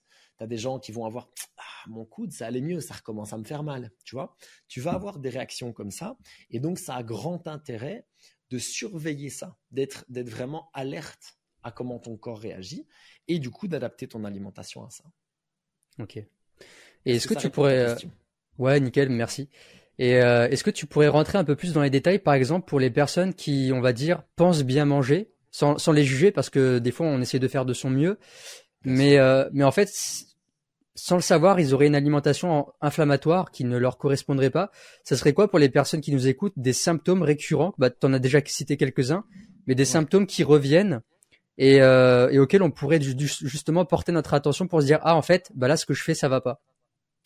Donc le, tout premier symptôme qu'on peut observer, alors évidemment, d'abord, le premier symptôme qu'on peut observer quand on mange pas quelque chose qui nous convient, c'est digestif. Donc, si j'ai régulièrement des gaz, de la diarrhée, de la constipation, euh, de la confort, des crampes, etc., si j'ai le ventre qui gonfle à mort et que le soir j'ai l'impression d'être une femme enceinte, alors déjà c'est une première alerte évidente. Ensuite, il y a un symptôme que l'on connaît malheureusement très bien et qu'on n'associe pas toujours avec l'alimentation, c'est la fatigue. Le fait de vraiment être, tu sais, down, d'avoir mm. du mal à se lancer le matin, d'avoir des gros coups de barre après le repas de midi, ça c'est ce qu'on me rapporte le plus. Tu sais, c'est à 14 heures, je peux pas décoller, j'arrive pas à repartir. Du coup, j'ai besoin de prendre deux cafés, tu vois. Et donc, euh, d'abord le digestif, ensuite la fatigue. Et puis, il y a toutes les petites réactions inflammatoires. L'acné qui persiste, donc, on me dit toujours, oui, mais l'acné, c'est hormonal. Oui, ok. Mais l'excès d'acné, c'est souvent un problème inflammatoire, hmm. comme l'eczéma, comme le psoriasis. Donc, c'est problème de peau. Ensuite, Chez certaines personnes, ça se manifeste avec des migraines, avec euh, des espèces de pression dans la tête, etc. Alors ça, c'est quelque chose que moi, j'ai pas personnellement connu, mais j'ai coaché des gens qui avaient ces problèmes-là. C'est quand même assez handicapant et on peut aussi améliorer la situation. Je ne dis pas qu'on guérit tout, je dis qu'on peut améliorer la situation avec euh, l'alimentation. Problème de peau, migraine, et puis il reste un truc qu'on observe beaucoup, beaucoup, beaucoup sur le terrain, c'est les douleurs. Euh, les douleurs articulaires, les douleurs tendineuses. Quand j'ai vraiment souvent euh, ce genre de choses, eh bien, il peut y avoir une surcharge sportive, il peut y avoir un mauvais geste qui est répété, et il peut y avoir une condition inflammatoire. Donc, typiquement, avec les problèmes dont je t'ai parlé après ma prise d'antibiotiques, je me suis retrouvé à... Euh, donc, je jouais au basket, je faisais un peu de, de fitness, musculation à côté, j'étais coach déjà. Et en fait, j'ai commencé à avoir mal à droite, à gauche, et puis je me sentais crevé, et puis tous les efforts devenaient durs. Et je me suis retrouvé, en fait, à arrêter le sport que j'aimais, donc le basket à l'époque, parce que j'étais épuisé. J'étais hmm. épuisé de d'avoir mal, de devoir lutter contre mon corps. J'avais à peine 26, 27 ans. Donc, euh, j'étais pas non plus, tu vois. C'est pas un âge normalement où on est au bout de sa vie quand on fait du basket, tu vois. Et ça, ça, ça, on, on, on, le voit beaucoup sur le terrain de nouveau parce que tu sais, moi, j'ai deux salles de CrossFit et euh, voilà, j'ai des gens qui, euh, qui reviennent, ils ont le ventre gonflé et hop, ils recommencent. Ah, j'ai mal, mon épicondylite, elle est revenue, tu vois, etc., etc. Je dis, mais qu'est-ce qui se passe? Tu manges moins bien pour le moment. Bah ouais, euh, enfin, je sais pas, j'ai eu l'anniversaire de ceci, les vacances, cela, j'ai fait moins gaffe, ça fait un mois. Je dis, bah, tu sais ce que tu as à faire, allez, viens, on y retourne, tu vois. Et on, sent vraiment mieux avec l'alimentation anti-inflammatoire. Donc, si vous avez des problèmes, les premiers, les plus évidents, c'est digestif, de fatigue chronique et ou de peau, par exemple ça vaut vraiment la peine de se tourner vers une diminution de l'inflammation par l'alimentation. Hmm. Ok, donc euh, effectuer une via la fameuse via negativa. C'est clair, tu regardes en fait, d'abord tu commences par les choses évidentes, et je veux vraiment dire un truc, commence par améliorer les choses évidentes dans ton alimentation, mais rappelle-toi que chaque pas que tu fais, c'est une victoire. Parce que le hmm. problème, c'est oui, mais euh, il faut que j'arrête toutes les céréales, que je mange plus du tout de produits transformés, pas de sucre. Oui, ce serait l'idéal. Mais si aujourd'hui tu manges des frosties de Kellogg's avec du lait pasteurisé, UHT, avec un jus d'orange industriel le matin, et que demain euh, tu manges un granola fait maison avec des œufs, et même si à midi tu gardes ton morceau de pain parce que ça t'arrange, ça te fait gagner du temps dans ton sandwich, j'en sais rien, c'est déjà beaucoup mieux. Est-ce que c'est le petit déj idéal? Est-ce que c'est le repas de midi idéal? Non. Est-ce que c'est beaucoup mieux? Oui. Donc, c'est une victoire. Donc, surtout, continue comme ça. Et le but, c'est de trouver une petite amélioration par-ci, une autre par-là. Et comme tu le dis, la plupart du temps, on va commencer à créer un cercle vertueux, on va se sentir mieux, on va avoir plus d'énergie, donc aussi plus d'énergie à allouer à nos changements alimentaires, etc., etc., jusqu'à, pour certaines personnes, comme moi par exemple, révolutionner ta vie. Hmm. incroyable. Euh, est-ce que tu penses que, parce que moi, du coup, je pensais que l'alimentation inflammatoire, c'était euh, l'éviction de certains, certaines catégories d'aliments. Mhm. Et, euh, et du coup, de mon expérience, j'ai appris que le, tout, tout ce qui était éviction, comment? Il y a quelqu'un qui est venu dans ma pièce, je lui disais juste que j'étais en podcast. Je suis désolé. Il n'y a pas de problème. Et du coup, je disais que euh, moi, je pensais en fait que, alors du coup, attends, j'ai perdu le fil. Oui, je pensais que l'alimentation l'alimentation anti-inflammatoire, c'était l'éviction totale de certaines catégories d'aliments. Mhm. Et, euh, et moi, je, enfin, en tout cas, de ce que j'avais appris dans, dans l'approche ancestrale, c'est que euh, un feu, une personne en bonne santé qui a un feu digestif puissant et, et, sain, normalement, il est capable de tout manger. Tu vois? C'est le, le, soutien en fait du système digestif, c'est-à-dire euh, une personne en bonne santé, elle est censée euh, bien digérer les produits laitiers, elle est censée digérer la viande, euh, certaines combinaisons alimentaires, etc. Et, et du coup, moi, je pensais que c'était ça, tu vois. Je pensais que c'était l'éviction de certaines catégories d'aliments, mais de ce que je comprends, en fait, on peut manger de tout, simplement réduire certaines catégories au début si, on, si ça va pas, et puis après, petit à petit, les réintroduire pour voir si ça nous va, si ça nous correspond ou pas. Si tu veux, je vois deux, deux choses importantes à ce que tu dis. La première, c'est la nécessité de l'éviction qui va dépendre totalement de ton statut inflammatoire de base. Hmm. Donc on peut en parler euh, juste après. Et puis par rapport à ce que tu disais, que la capacité à tout digérer, je suis absolument d'accord sur le fait que le corps a une adaptabilité incroyable et que si tu es en bonne santé, et notamment en bonne santé digestive, tu vas pouvoir digérer beaucoup plus de choses que quelqu'un qui a des problèmes de ce côté-là.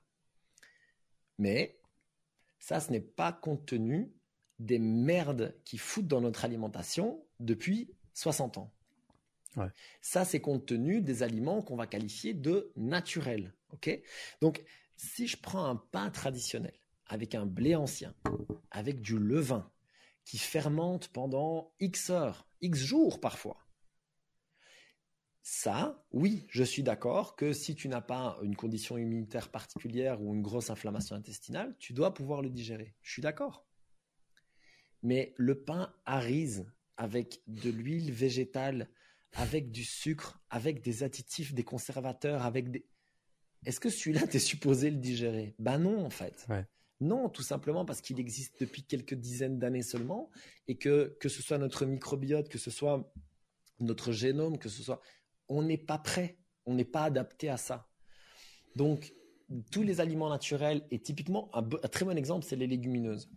Les légumineuses, on sait que pour quelqu'un qui a des problèmes digestifs, qui a des problèmes inflammatoires ou qui a des problèmes d'immunité, c'est très compliqué. C'est toujours très compliqué. On sait que si on les prépare bien, c'est beaucoup plus facile à digérer. On sait que si on les prépare bien, on limite un maximum de problèmes d'antinutriments, de digestion et d'inflammation.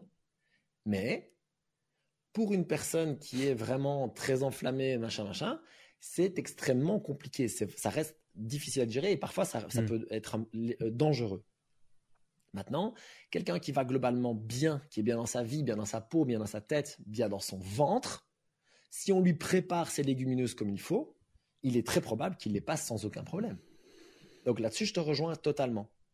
Mais ça, je ne peux pas dire que c'est la même chose pour euh, la lasagne emballée euh, que tu achètes. Euh, ouais, complètement. tu vois, et qui a été créée quasiment dans un laboratoire. sans, sans l'intervention humaine. c'est ça, exactement. exactement. Et, ouais, j'aime bien du coup me référencer à l'effet Lindy de, de Taleb, que tu dois connaître. C'est-à-dire euh, bah, tout ce qui a traversé le temps en fait, tout ce qui existe encore depuis des milliers d'années, bah, c'est que si c'est encore là, c'est que ça son utilité. Et, euh, et en fait, c'est valable en fait pour l'alimentation. Je veux dire, euh, tout ce qui n'était pas là il y a mille ans, bah en fait, faut pas le bouffer. C'est c'est logique. Et du coup, une fois, j'avais fait un post justement sur le, l'aliment, les produits transformés versus les produits transformés. Bah typiquement, le beurre est un produit transformé. L'huile d'olive est un produit transformé. Le pain au levain est un produit transformé. Mais pourtant, ce sont des alimentations qui sont dites ancestraux, euh, qui ont été fermentés, qui ont été préparés de manière qualitative et qui vont être qu'on va pouvoir intégrer dans l'alimentation. Ouais. Donc là, si tu veux, c'est la différence entre les produits transformés, simplement transformés, et ultra transformés. Hmm. ok. Donc si tu veux, il y a deux choses là-dedans. La première, c'est de dire, alors pour moi, quand j'explique ça à quelqu'un, je lui dis simplement, est-ce que tu aurais pu le faire toi-même? Donc, factuellement, l'huile d'olive, ça va te demander un peu de courage, mais tu pourrais la faire toi-même. Tu vois ce que je veux dire? Le vinaigre, tu pourrais le faire toi-même. La lasagne emballée, tu peux pas la faire toi-même en fait. C'est pas possible d'arriver au même résultat parce qu'il va te falloir tel ingrédient, la sous-protéine, du poids modifié. Tu peux pas. Tu peux pas le refaire. Le Kinder Bueno, tu ne peux pas le refaire. Tu vois ce que je veux dire? Ouais. Elle est là en fait la limite. Donc si tu veux, ils sont en train de classer. Enfin, ils sont en train. Je pense que ça existe depuis certaines années. J'ai pas regardé le, depuis quand, mais il y a un classement qui s'appelle Nova qui est très méconnu. Je, ne sais pas si tu connais le classement Nova des aliments. Je connais pas du tout, non. Ok. Donc euh, Nova 1, c'est un, aliment euh, entier, naturel, brut. Euh, Nova 2, c'est quelque chose qui va être utile donc un, produit, tu vois, comme du sel, tu vois, des, qui vont être utiles à la préparation culinaire. Nova 3, je confonds peut-être 3 et 2, mais vous me corrigerez si c'est le cas. Nova 3, c'est ce qui a été simplement transformé. Huile d'olive. Huile d'olive, c'est simplement transformé. D'accord? Donc, par exemple, par des procédés mécaniques, et il n'y a pas un milliard d'additifs, et ça n'a pas été chauffé à ultra haute température, etc., etc. Donc, tu parlais du beurre. Le beurre, c'est un produit simplement transformé. Ok? Alors, c'est fait comment? Ben, C'est fait avec des produits laitiers, tu vois, qu'on va écrémer d'un côté, puis on va. c'est de nouveau, avec un peu de courage, tu pourrais le faire toi-même. Le beurre, franchement, tu pourrais le faire. Et puis, tu as les produits 4, donc les Nova 4, et ça, ce sont tout ce qui est ultra transformé. Donc, l'ultra transformation, c'est soit ça a été euh, directement euh, transformé, tu sais, un, tu parlais de, quoi tout à l'heure? De choc à pic. Choc à pic, c'est des pétales de blé, je crois, ou je ne sais pas trop de quoi. Bah, tu vois, le blé, ça pousse pas en pétales, en fait. Donc, il a fallu, il a fallu faire quelque chose, tu vois. En plus, il a été soufflé. Je crois que ça a été soufflé, donc euh, horrible. Soufflé à très haute température, tout le truc. Trempé dans l'huile végétale aussi. Alors, ça, c'est la première transformation. Et puis la transformation suivante, c'est tous les additifs. Donc, à partir du moment où tu as une liste d'ingrédients qui dépasse 3, 4, 5, tu vois, et dans lesquels tu as des mots que tu comprends pas, voilà, en général, c'est pas bon signe. Mais de nous, donc, tu parlais de la différence entre transformé et ultra transformé. Pour moi, le fait que quelqu'un fasse mon huile d'olive, c'est comme quelqu'un qui irait, euh, je sais pas, pêcher pour moi et que moi, en échange, je lui donne des, euh, un, cours sportif, tu vois. On pourrait faire du troc. Tu vois parce que je veux dire? carrément, ouais. C'est, il, rend, il me rend un service, je lui rends un service. C'est le jeu, sauf que là, on passe par l'argent comme intermédiaire, en fait, entre ces deux choses-là, parce que c'est plus simple. Mais, mais, mais le Kinder Bueno, tu vois, c'est pas quelqu'un qui l'a fait, en fait. tu vois ce que je veux dire? C'est pas quelqu'un qui aurait pu le faire. C'est tout un tas de machines, de procédés chimiques, etc.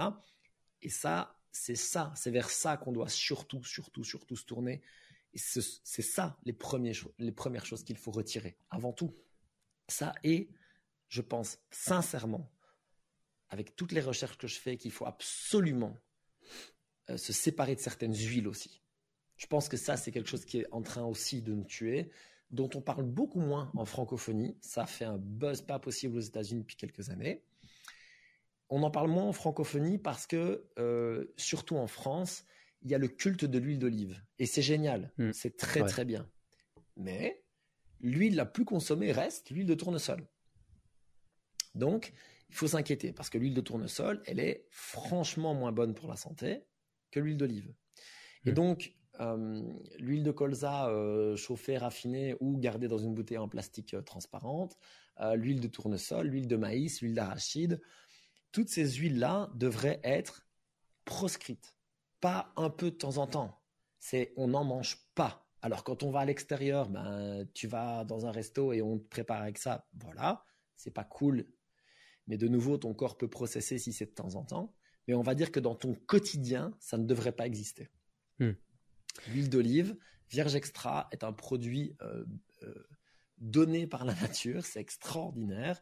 On, ne trouve que des bénéfices santé à consommer de l'huile d'olive de bonne qualité. Alors on me dit oui, mais elle est, euh, elle peut être raffinée, etc. Oui, c'est bien pour ça que je dis vierge extra. Et puis on me dit oui, mais elle peut être coupée avec d'autres huiles. Ok, mais ça, moi je vais te dire, je peux pas le vérifier. C'est partout pareil, c'est valable aussi avec le miel, avec le lait pasteurisé en fait. Voilà, le seul truc que tu peux faire, c'est foutre ta bouteille d'huile d'olive au frigo. Et normalement, si elle durcit, c'est bon signe. Parce que si on coupe, par exemple, avec de l'huile de colza, l'huile de tournesol, de machin, elle va pas durcir pareil. Alors moi, j'ai mis une bouteille d'huile au frigo, pas parce que je voulais tester, juste parce qu'un jour, j'ai pas fait gaffe. Tu sais, j'avais une, deux bouteilles, je crois, clac. Et le lendemain, je suis arrivé, c'est du beurre le truc. C'est du beurre. Et entre parenthèses, si vous voulez tartiner quelque chose au lieu du beurre, pour je ne sais quelle raison, l'huile d'olive, c'est délicieux. Ah, ça doit être bon, ouais. Ah, c'est ah, à tester ça. Ah non, mais vraiment, ça c'est très très très très bon ça. Tu fais un petit pain maison un peu un peu sympa ou quoi, où tu prends vraiment un pain de bonne qualité et tu viens tartiner l'huile d'olive, tu mets un crack de bon sel, c'est une tuerie. Hmm. eh ben, tu sais quoi, après le podcast, je vais aller foutre un, peu d'huile d'olive dans un bocal, je vais le mettre au frais et je vais faire ah, mon beurre euh, beurre d'huile d'olive. Franchement, je pense que tu vas kiffer. Je pense que tu vas kiffer. Et tu vois, pareil, quand, quand j'ai découvert euh, bah, différents modes alimentaires, bah à un moment donné, je me suis mis à acheter de l'huile d'olive, enfin de l'huile euh, de l'huile végétale. C'était quoi? Il y avait colza, de l'huile de calmeline. Euh, et en fait, par moment, tu sais, j'avais trouvé une recette. C'était le fameux miam aux fruits, où en fait tu mélanges deux trois huiles végétales différentes. Tu coupes euh, deux trois fruits de saison, tu mets plein de graines. Euh, enfin, le truc qui qui a pas l'air très digeste. Et, et, en fin de compte, moi j'avais aussi cette croyance que bah, l'huile de cameline c'est bon parce qu'il y a marqué riche en oméga 3, etc. Et euh, alors après, je pense que c'est une question de biodisponibilité. Je pense que les huiles végétales euh, qui contiennent quand même des oméga 3, c'est pas forcément biodisponible. Ouais, alors c'est très très très euh, controversé. Donc sur l'huile de caméline, l'huile de colza, je vais pas me prononcer. D'accord? Je vais juste te donner le pour et le contre. Ok. Le pour, c'est que c'est riche en oméga 3. Et donc pauvre, et, pauvre en oméga 6. Donc ça, c'est une bonne nouvelle parce que ça veut dire qu'on améliore notre rapport oméga 6, oméga 3. Et ça, c'est une bonne nouvelle parce que ça limite l'inflammation. Donc, c'est cool. La mauvaise nouvelle, c'est que ces huiles sont extrêmement instables. Ça veut dire que dès qu'elles sont dans un, récipient transparent, dès qu'elles sont, euh, tu les laisses ouvertes pendant euh, trop longtemps, dès qu'elles sont trop vieilles, tout simplement. Je veux dire, ton huile de, par exemple, on recommande extrêmement l'huile de, lin. de l'huile de lin, si tu la consommes pas dans la semaine, à peu près, tu peux la jeter. Tu vois? Donc, si tu veux, c'est cette instabilité-là qui, qui pose beaucoup de problèmes parce que par contre, des oméga 3 oxydés, si tu veux, il vaut mieux pas d'oméga 3 que des oméga 3 oxydés. Ok. Donc l'idée, c'est que on veut absolument faire, euh, être très prudent avec euh, ces huiles-là. Donc si tu mets de temps en temps euh, de l'huile de colza ou l'huile de caméline que tu conserves extrêmement bien, donc dans des bocaux en verre opaques ou frigo, hmm. ça peut le faire. Ou bien, bien hermétique aussi. Donc ça, ça peut le faire. Juste, je pense que ça ne devrait pas être ta priorité. Je pense que ta priorité, c'est d'avoir, si tu dois choisir une huile végétale parce que tu veux en consommer, prends l'huile d'olive vierge extra. Et puis tu peux accompagner ça un peu d'huile de colza, etc. Mais je pense pas que ce soit le meilleur moyen d'équilibrer tes oméga 3. Je pense que le hmm. meilleur moyen d'équilibrer en fait tes oméga 3, c'est de diminuer ta consommation d'oméga 6. C'est toujours la via, toujours la via négative finalement, ouais. Ouais. Et puis c'est plus facile et c'est plus safe. C'est plus safe parce qu'en fait, ton, ton, rap, ton, apport en oméga 3 que tu cherches à avoir de manière euh, avec ces huiles, t'es pas sûr en fait. T'es pas sûr que c'est positif pour toi. Alors, tu peux hmm. faire un profil acide gras, d'accord? Donc c'est un profil acide gras, c'est une prise de sang, puis tu demandes un profil acide gras, ça coûte euh, je pense que chez moi, c'est une petite centaine d'euros. Donc, euh, donc c'est certes, c'est un coût, mais bon, tu le fais pas non plus toutes les trois semaines, tu vois. Tu le fais une fois tous les X années et c'est très bien. Moi, je l'ai déjà fait deux fois. Une première fois parce que j'avais des problèmes de santé, euh, donc à l'époque avec mes problèmes d'intestin, et puis une deuxième fois parce que j'ai fait des gros changements alimentaires. J'ai testé du carnivore, etc. Donc, je voulais être sûr que ça allait. Et donc, tu fais ton profil oméga 3, oméga 6, etc., oméga 7, oméga 9, on te fait tout, donc c'est plutôt cool. Euh, ou alors, ce que tu fais, c'est que tu diminues tes oméga 6 de partout. Alors, c'est pas très compliqué en fait de diminuer tes, oméga 6. Euh, tu limites euh, ta consommation bah, de ces fameuses huiles dont, on parle, des charcuteries. Tu bouffes pas transformé. Et déjà rien que ça, en fait, enfin ultra transformé, hein, c'est la discussion qu'on a eue tout à l'heure. Déjà rien que ça, en fait, tes oméga 6, ils vont diminuer de manière radicale. Tu consommes de la viande plutôt de bonne qualité. Si tu consommes de la viande de mauvaise qualité, tu la prends maigre parce que ça évite les problèmes avec le gras. Tu ajoutes tes graisses toi-même, donc tu prends un beurre de ferme au lait cru, tu prends euh, de l'huile d'olive vierge extra, etc. Et ton rapport oméga 3, oméga 6, il est déjà largement meilleur. Et si, pour X ou Y raison, tu as besoin d'oméga 3, sincèrement, prends un complément en très très très très bonne qualité. C'est peut-être encore le mieux en fait. Parce que si tu as un complément, donc euh, moi je travaille avec Unae par exemple, qui est de la marque de Julien Vénesson, euh, bon, qui est reconnu. Alors, on aime, on n'aime pas le gars, on aime, on n'aime pas la marque, tout ce que tu veux, mais objectivement, elle est reconnue par tout le monde comme étant qualité exceptionnelle. Hmm. Mais les oméga 3, ils sont extrêmement frais, etc. Alors, ils ont le même problème par contre. C'est-à-dire que si tu ouvres la bouteille et que tu la laisses deux mois dans ton frigo, tu peux la jeter. Ouais, elle s'oxyde, Elle s'oxyde. Mais si tu consommes les oméga 3 rapidement, que tu la conserves au frigo bien fermé, etc., eh bien, tu peux faire quelque chose d'assez bon pour ta santé et qui est globalement plus safe que de l'huile de lin, par exemple. Hmm. Ouais, parce a, c'est vrai qu'il y a beaucoup, beaucoup de marketing. Et même, euh, tu sais, euh, quand je vois mon grand-père ou ma mère qui ont la, la barquette de beurre, la plante à fin, euh, riche, enrichie en oméga 3 ou quoi, mais j'ai envie de la, de la balancer, tu vois, j'explique à ma mère, mais maintenant elle achète du beurre de meilleure qualité. Sur le marché, sur le marché, tout ça, elle achète du beurre un peu mieux, phare breton, ça reste pasteurisé. Mais des fois, je lui fais goûter mon beurre cru du marché ou le, le Bernard Gabory. Et là, elle dit ah oui, quand même, le goût il est, il est différent. Et en fait, il y a beaucoup, beaucoup de marketing, et euh, notamment, encore une fois, avec les huiles euh, végétales. Et, euh, je m'étais renseigné un petit peu les huiles végétales. de ce que ce que j'avais compris en fait, c'est que ça pouvait abîmer en fait la peau, donc nous rendre plus sensibles le, au soleil et, attraper en fait finalement des cancers de la peau avec le soleil. il y avait une autre histoire, je sais pas si tu, pourrais peut-être l'expliquer un peu mieux que moi. C'est que si tu consommes trop d'huile végétale, donc tournesol, vraiment ceux qui sont rance et oxydé, ça pouvait créer, je crois, un genre de plastique dans tes cellules graisseuses et favoriser en fait la cellulite. Il y avait une histoire comme ça. Je ne sais pas si tu connais. Euh... Eh ben non, je connais pas. Donc tu connais pas? Euh, ce qui est... Non, donc ce que je ferais, c'est que j'irais faire mes recherches. Par contre, non, non, je savais pas. Voilà. Avec cette histoire de de plastique dans les cellules graisseuses. Euh, ça pouvait faire des morceaux comme ça. Euh. Ouais. Après, ce qu'on ce qu'on qu'on sait, si tu veux, c'est que les, en gros, je vais vraiment schématiser, les oméga 3 et les oméga 6, en gros, sont entre guillemets en compétition. Euh, et on sait. Alors attention, les deux sont essentiels. Hein. C'est juste qu'en fait, les, donc on a besoin des deux. Faut, faut être bien, bien clair. Le seul truc, c'est que les oméga 6, si tu veux, on, on les a très naturellement. En fait, il n'y a pas besoin de forcer. Tu vois ce que je veux dire? Dans l'alimentation, euh, voilà, tu en as dans les oléagineux, tu en as dans les céréales, tu en as dans euh, bah, veux dire, toutes les huiles, donc euh, tournesol, machin, donc c'est-à-dire que dans toutes les graines, il y en a, tu vois. Donc, je parlais de la charcuterie, je parlais de la viande grasse. Il y a des oméga 6 dans notre alimentation, en fait. On n'a pas besoin de forcer le truc. Le problème, c'est pas qu'il y ait des oméga 6. Le problème, c'est qu'il y ait beaucoup trop d'oméga 6 par rapport à nos oméga 3. Et puisque, comme on l'expliquait, ils sont un peu en compétition, on se retrouve avec un problème de, de bah, je mange presque pas d'oméga 3 parce que je veux dire, si je mange. Ok, on va, on va faire le schéma d'une journée euh, normale. Ok? Alors, normal. Je vais mettre normal, pas dans le sens de euh, c'est ce qui est normal pour l'être humain, mais c'est ce qui est devenu la norme. Hmm.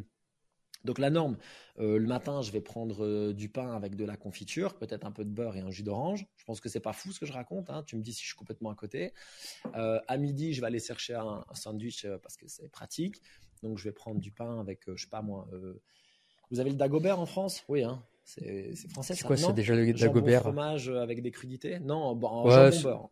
Ouais, jambon beurre, ouais, souvent. Allez, on prend un jambon beurre, on met un peu de crudité et tout. C'est cool. Et, la mayonnaise euh, Et de la mayonnaise, tu déconnes pas, mec. Et puis, euh, sur le au goûter, euh, je vais prendre. allez, je vais faire un truc correct. Je vais prendre un yaourt aux fruits avec un fruit et des amandes. Là, c'est quelqu'un qui fait gaffe déjà, qui prend pas un Kinder Bueno. Et puis le soir, je vais manger, je sais pas moi, des pommes de terre, de la saucisse et, une potée au chou parce qu'on est en hiver. Ok? Donc c'est rien de fou hein, ce que j'ai dit là. C'est, je pense que c'est même pas quelqu'un qui abuse dans, dans la malbouffe.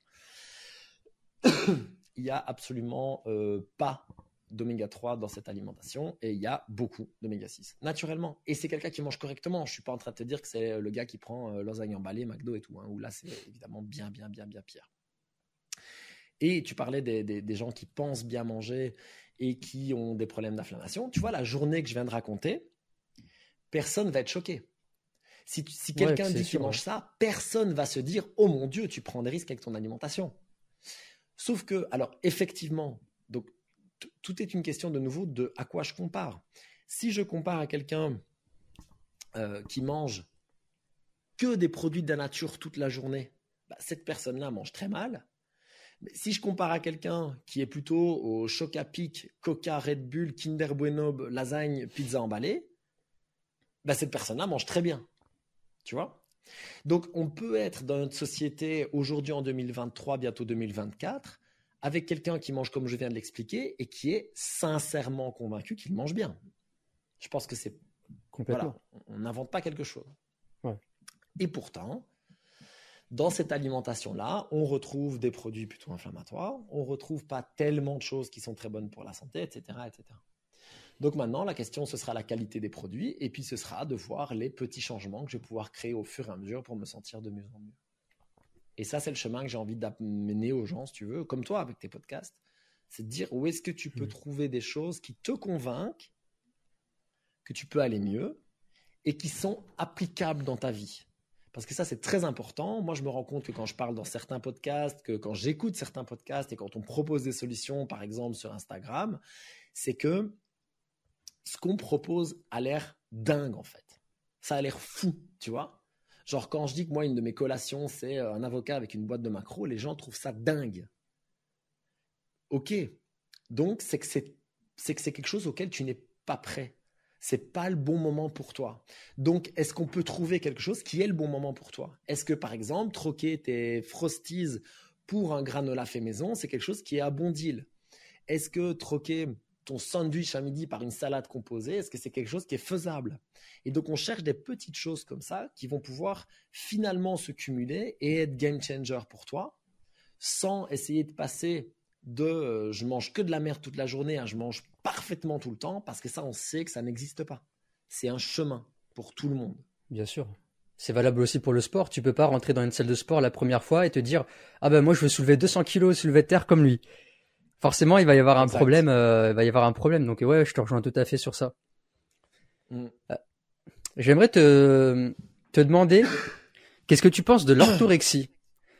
je m'explique. L'orthorexie, de ce que je comprends, serait une pathologie que, qu'aurait créé l'être humain, qui consiste en fait à, à qualifier de la personne comme euh, étant, euh, comme refusant en fait tout aliment transformé ou qui pourrait être néfaste pour sa santé. Et aujourd'hui, je dénonce. Enfin, moi, ça me met un petit peu en colère euh, quand, quand j'entends ce mot-là. Tu vois, quand j'ai découvert l'orthorexie, j'ai dit mais, mais en fait, c'est naturel de, de, de, refuser en fait tout ce qui est aliments transformés, etc. Et je voudrais savoir un petit peu avoir ton avis dessus. Est-ce que tu penses que c'est vraiment une pathologie ou est-ce que c'est tout simplement, euh, je sais pas qui qui a inventé ça pour nous faire croire qu'on est des tarés parce qu'on veut absolument bien manger? Alors regarde, si tu veux, je suis allé chercher la, définition pour, euh, pour pouvoir, euh, tu vois, en parler avec objectivité d'abord et puis donner mon, mon opinion ensuite. Donc l'orthorexie est un trouble du comportement alimentaire marqué par l'obsession de respecter des règles nutritionnelles strictes. Cette obsession permanente de manger sain est considérée comme pathologique quand elle envahit la vie quotidienne. Donc là, si tu veux, on a un problème de langage. C'est-à-dire que toi, par exemple, je ne pense pas que tu sois orthorexique. Enfin, on ne se connaît pas bien, mais je suis pas sûr que du matin au soir, tu, tu tu es euh, euh, en train de, toi d'être obsédé par ce que tu manges, par la qualité de ce que tu manges, et, que ça envahit toutes tes pensées. Est-ce que c'est le cas?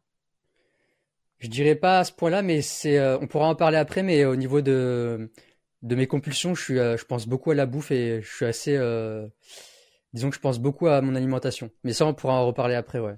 Alors moi, je pense aussi beaucoup à mon alimentation. Mais est-ce que tu es, ok, euh, est-ce que lorsqu'on va te tendre un aliment, un aliment, je parle pas un produit transformé, un aliment, est-ce que tu vas être obsédé? Est-ce que tu vas genre pas pouvoir l'avaler si tu sais que, par, exemple, si c'est un, ok, un très bon exemple, c'est un fruit de saison mais qui est pas bio, tu le manges ou tu le manges pas? Je peux faire l'impasse des fois. Je suis pas, tu vois, si vraiment j'ai envie d'un fruit à ce moment-là et qu'il y a que ça, bah, je, vais dire vas-y, c'est pas grave. Ok. Donc ouais, je suis pas, je suis pas non si plus. Si euh, à l'anniversaire euh, de ta meuf euh, ou de ton cousin ou j'en sais rien, et que voilà, pareil, il y a une salade de fruits et elle est pas bio. Tu vas, tu vas psychoter ou tu vas la manger? Non, je peux la manger, ouais. Ok. Donc l'idée en fait, c'est que tout ça pour moi, c'est sur un continuum. Donc il y a une différence, tu vois, parce que on commente souvent ça, moi, sous, mes vidéos YouTube, c'est euh, tu te prends trop la tête avec la bouffe, tu vois. Et, euh, franchement, globalement, je suis assez d'accord. je trouve effectivement que je me prends un peu trop la tête. Mais, par contre, je suis pas du tout euh, orthorexique. Je suis pas du tout obsédé par la qualité. C'est-à-dire que je sais aussi qu'il y a des compromis que je fais par choix. Donc, euh, tu vois, typiquement, là, je, là, euh, je sais pas pourquoi, ça fait quelques, quelques semaines, tu sais, j'ai un peu des délires avec l'alimentation. Je mange un peu souvent la même chose, puis je change, puis voilà. Euh, là, je mange du macro fumé. Ok. Donc, du macro fumé, ce qui est cool, c'est que bah, c'est un produit simplement transformé. Ok. Donc, on a pris un macro et on l'a fumé. Il n'y a pas eu de. Tu vois, il y a juste ça. Hmm. C'est quoi C'est macro en boîte que tu manges? Alors, en l'occurrence, justement, c'est là que j'allais venir, c'est que ce sont des barquettes en plastique. Ok. Ok. Donc, est-ce que c'est l'idéal de l'idéal dans l'alimentation? Ben non. Déjà, euh, mon macro, il est en contact avec une barquette en plastique. Donc, si on commence comme ça, non, on n'est pas dans l'idéal de l'idéal. Mais cette barquette de macro, ce qui est cool, c'est que, un, elle me donne une très bonne énergie. Deux, je la digère extrêmement bien. Trois, elle m'apporte certains oméga 3. Bien sûr, le processus de fumage, etc., on en élimine une partie, on est bien d'accord. Mais il en reste certains, d'autant plus que personnellement, je consomme la peau. Et c'est extrêmement pratique puisque j'ai ça dans le frigo ici à la salle et que quand j'ai faim, je peux me tourner vers ça. Donc, est-ce que c'est idéal? Non. Est-ce que c'est beaucoup mieux que d'aller au McDo qui est en plus littéralement en face de la boxe. Il y a même les odeurs dans, dans, la salle, tu sais. Incroyable, je te promets, on est littéralement en face du McDo. Ah, c'est un truc de fou.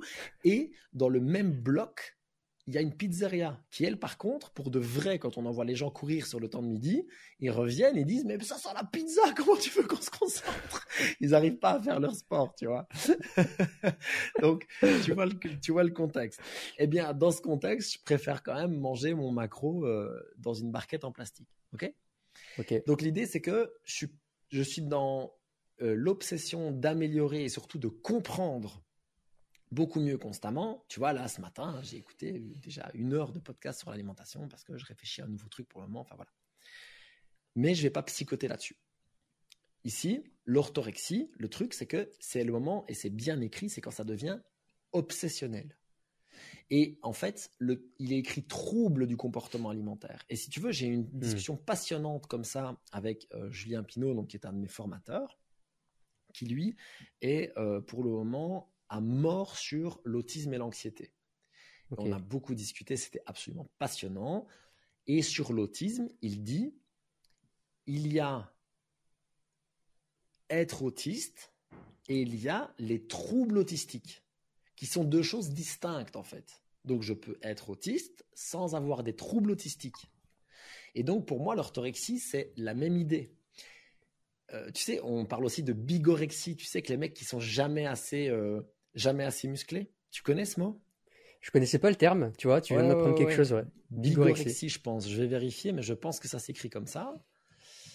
Euh, je crois que ça c'est un peu le, un peu le, le, vu tous ceux qui pratiquent la musculation un petit peu dans, dans ça. On n'est jamais, euh, on n'est jamais satisfait de son physique.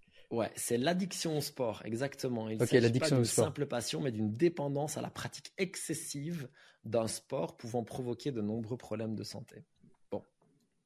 Et donc, mais là, tu vois, c'est un peu pareil. C'est est-ce que je fais du sport parce que ça me met bien, parce que je veux un physique agréable, parce que je veux des compétences, parce que voilà, ou est-ce que je fais du sport de manière compulsive de nouveau? Tu vois, genre j'y vais du matin au soir, je pense plus qu'à ça, etc., etc. Et donc, j'en reviens à ça. Pourquoi je parle de tout ça? Parce que pour moi, l'orthorexie, si tu veux, le problème, c'est que ça devient, comme beaucoup de choses, un raccourci de langage. Quelqu'un qui fait juste attention à son alimentation, qui a envie de manger sainement, on peut facilement le qualifier d'orthorexique. Et on voit ça avec tout un cas d'abus de, langage, comme on dit, tu vois. Mais l'idée, c'est que euh, à partir. alors après, c'est très flou parce que ce sont des limites qui sont très fines. Mais la question, c'est est-ce que c'est obsessionnel ou pas? Alors, est-ce que moi, je suis obsessionnel avec l'alimentation? Non, je suis passionné, c'est pas pareil. Hmm mais, probablement qu'il y a des gens, par contre, à qui ça bouffe la santé, qui savent rien avaler parce que c'est pas suffisamment comme ci, comme ça. Et là, effectivement, alors par contre, on a un problème. D'accord. Ce qui me gêne, c'est comme tu le dis, c'est le raccourci de langage. Ouais, c'est ça. Tu sais, je j'ai pas le j'ai pas le physique d'un bodybuilder de haut niveau, mais si on me compare à la moyenne des gens, je suis plutôt euh, musclé et plutôt fit. Donc, euh, tu vois, si je suis dans une piscine communale, euh, je vais être parmi les gens les, plus fit euh, du truc. Et tu sais que par rapport à ça, par exemple, il y a deux types de réactions. Il y a la réaction Oh, c'est cool, il est fit. Et puis il y a la réaction Je suis sûr que c'est un obsédé, tu vois, de son corps, de son image et de la muscu, quoi. ouais, je vois. Eh ben, c'est juste la même chose avec l'alimentation. Et je pense que tous les gens qui font de la muscu ou autre, ou du crossfit ou j'en sais rien euh, pourront se reconnaître là-dedans. Quand ils sont euh, torse nu dans une situation, euh, tu vois, on le voit beaucoup avec les filles, nous. Les filles au crossfit, elles sont très musclées. Les filles qui font beaucoup de crossfit, elles sont très musclées. Et on voit les réactions, c'est pareil. Il y a des gens qui disent waouh, elle est super sportive. Et puis il y a des gens qui disent waouh, elle est beaucoup trop musclée, elle ressemble à un mec. Enfin, tu vois, ça devient ouais, voilà, ces trucs-là, ouais. Tu vois ce que je veux dire? Et c'est la même chose avec l'alimentation, en fait. C'est et finalement, à partir du moment où ça n'entrave pas euh, la santé des autres et que tu ne manques pas de respect aux autres, finalement, fais ce que tu as envie. Tu vois ce hmm. que je veux dire? Ouais, carrément, ouais. Mais ouais, ça, et en fait, c'est, j'ai l'impression que tout est une question de normalité parce que la société, elle a normalisé des choses qui ne sont pas normales. Elle a normalisé des choses qui sont contre nature. Et en fait, dès qu'on fait quelque chose de naturel, c'est-à-dire, bah toi, ton physique, euh, voilà, t'es athlétique. Mais en fait, on devrait tous être athlétiques. Et une fois, j'avais lu un, je sais plus c'est de quel livre, où il disait en fait que une, euh, une athlète, une femme euh, qui est euh, athlète professionnelle, a la, le physique et l'endurance d'une euh, d'une chasseuse de l'époque. Donc en fait, tu vois le décalage en fait aujourd'hui la norme c'est être assis sur le canapé, tu montes trois marches, t'es déjà essoufflé, mais en fait on est on est censé taper des sprints, enfin on est on est censé faire des trucs de fou. Les, nos ancêtres, les chasseurs-cueilleurs, étaient probablement des, des athlètes de haut niveau comparés à, à ici, tu vois. Et, aujourd'hui, ce qu'on dit, et on n'avait pas le choix. Et aujourd'hui, ce qu'on dit, athlète de haut niveau, c'est non, ça c'est une catégorie à part, ça c'est euh, c'est euh, du sport, c'est en salle, c'est etc. Alors qu'en fait, on, ça devrait être normal. Et c'est ça que je reproche un petit peu aujourd'hui, c'est que on normalise des choses qui ne sont pas normales. Et, euh, et en fait, on prend tout ce qui est voilà, tout ce qui est dénaturé, tout ce qui n'est pas naturel, bah on est en plein dedans quoi. Ouais, donc si tu veux, ça c'est l'incapacité de l'être humain à dézoomer sur sa situation. Donc ça veut dire que j'ai le nez face à quelque chose et je pense que c'est la seule réalité. Donc si j'ai l'habitude de manger euh, ultra transformé et d'être dans mon canapé, de regarder Netflix, en fait, tu sais, je vais reprendre l'exemple de, tout à l'heure avec quelqu'un qui mange euh, pas confiture beurre, jus d'orange, euh, sandwich à midi et yaourt amande à 4 heures et pommes de terre, euh, saucisses, euh, chou le soir. Cette personne, et tu sais, le week-end, euh, boit un peu quelques verres avec les copains, et quand elle va au resto, bah là, elle mange, je sais pas, burger frites avec une mousse au chocolat, enfin, tu vois, rien, rien de dingue. Cette personne va non seulement se considérer dans la norme, mais va même se considérer comme étant supérieure à la norme. C'est quelqu'un qui va, à ses yeux, manger mieux que les autres. Et factuellement, elle a raison. factuellement, de notre société, elle a raison, elle mange mieux que les autres. Parce que la norme actuelle est tellement basse que ça, c'est être au-dessus de la norme. Et le problème, c'est que très souvent, quand je parle de changement alimentaire, quand je parle de progression sportive, quand je parle de comportement qu'on peut améliorer comme euh, le sommeil, la lumière, euh, peu importe, la difficulté, en fait, c'est que c'est tellement loin de ce qu'on fait quotidiennement que ça paraît improbable, impensable ou extrême. Et pourtant, ce sont des choses qui sont finalement très naturelles. C'est très naturel de manger des fruits et légumes de saison, de manger de la viande, de manger, euh, euh, dans certains cas, des produits laitiers crus, des œufs, c'est très naturel de s'exposer à la lumière, c'est très naturel d'être en mouvement, c'est très naturel, par exemple, de faire ce podcast debout comme on a choisi de le faire. Toutes ces choses-là sont très naturelles, mais elles ne sont plus normales. Elles mm. ne sont plus dans la norme. Donc l'idée, c'est que quand je suis un être humain et que ma vie, c'est me réveiller le matin, aller conduire mes enfants à l'école, euh, avaler un café, faire ma journée, travailler, assis, être crevé en fin de journée, légitimement, retourner chercher les enfants, devoir faire les courses, le repas, aller me coucher en étant fatigué, regarder une ou deux heures de Netflix pour décompresser, et que ça, c'est mon quotidien et que ce que j'attends, c'est de partir en vacances, parce qu'à ce moment-là, je peux enfin souffler, c'est tellement compliqué d'imaginer qu'il y a une autre réalité d'imaginer que tu peux manger autrement, que tu peux avoir plus d'énergie, que tu peux mieux dormir, que tu peux être de meilleure humeur et que tu peux ne pas te réjouir de partir en vacances, mais te réjouir d'être demain parce que demain tu vas pouvoir aussi kiffer ta vie. Tout ça c'est hyper dur en fait une fois que tu as le nez dans le guidon. Et donc le challenge, le challenge pour tout le monde d'ailleurs, c'est de dézoomer sur notre situation. Et ça c'est la même chose d'ailleurs pour les gens qui sont totalement dans l'extrême d'un côté ou de l'autre qu'ils fassent 250 kilos, qu'ils soient dans leur canapé, ou que de l'autre côté, ils soient hyper sportifs, ils mangent parfaitement tout le temps et qu'ils comprennent pas pourquoi les autres le font pas, dans tous les cas, ça a beaucoup de sens de pouvoir dézoomer sur sa situation et de se rendre compte qu'en fait, il y a autant de points de vue dans l'humanité qu'il y a d'humains. Excuse-moi. Même ma femme, avec qui je partage ma vie depuis presque dix ans, on n'a pas le même point de vue sur la vie. Heureusement, on a des valeurs communes, mais on n'a pas le même point de vue. Et c'est très bien comme ça. Mais on doit être capable de dézoomer et de se dire, OK, peut-être que là, elle voit un 6 et que moi, je vois un 9. Et que j'ai pas raison et elle non plus. En fait, ce qui se passe juste, c'est que de notre point de vue, on a raison.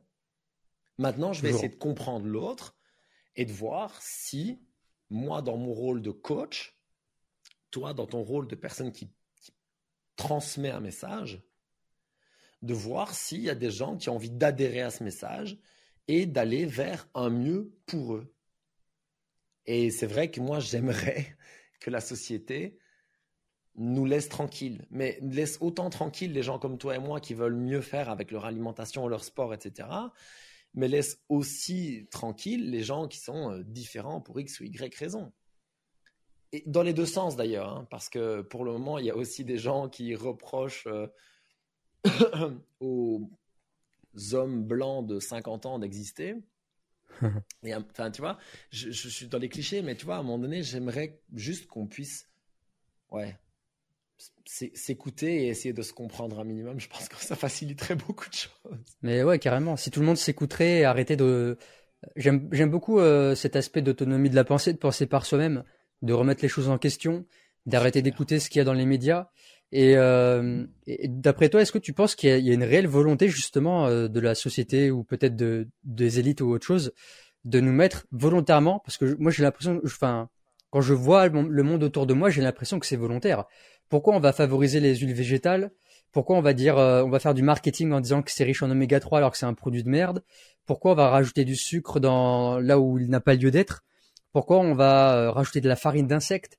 Pourquoi on va promouvoir tel type d'aliment alors qu'en fait il, est, il fait plus de mal à la planète mais aussi pour l'être humain?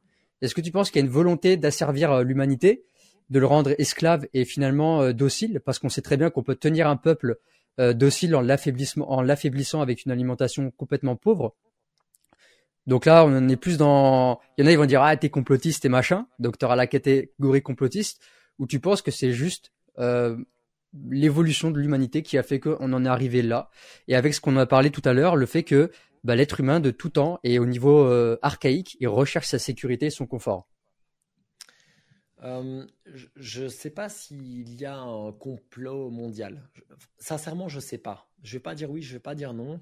Je ne sais pas s'il n'y a, euh, a pas une poignée euh, de personnes qui ont la main mise sur beaucoup, beaucoup de choses. Comme on disait, tu vois, le, le président de BlackRock qui, a, qui est, tu sais, propriétaire majoritaire de certaines entreprises de partout dans l'immobilier, de ceci, de gouvernement de cela je pense que c'est pas très sain. Ça, c'est sûr. Je pense qu'effectivement, il y a une répartition du pouvoir qui est pas la bonne.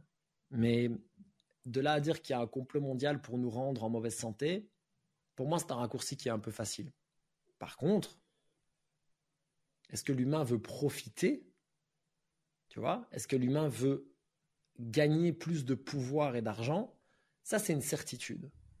Et donc, dans les exemples que tu citais tout à l'heure, pourquoi est-ce qu'on écrit oméga 3 sur un pot de, margarine euh, pour en vendre plus? Pourquoi est-ce qu'on met du sucre dans, dans, un aliment? Parce que ça rend les gens plus addicts à ce produit et donc on a envie d'y retourner, parce que le goût est meilleur et donc j'ai envie d'en racheter. Et donc, la première notion, je pense, c'est le profit. Hmm. Je pense sincèrement que la première notion, c'est le profit.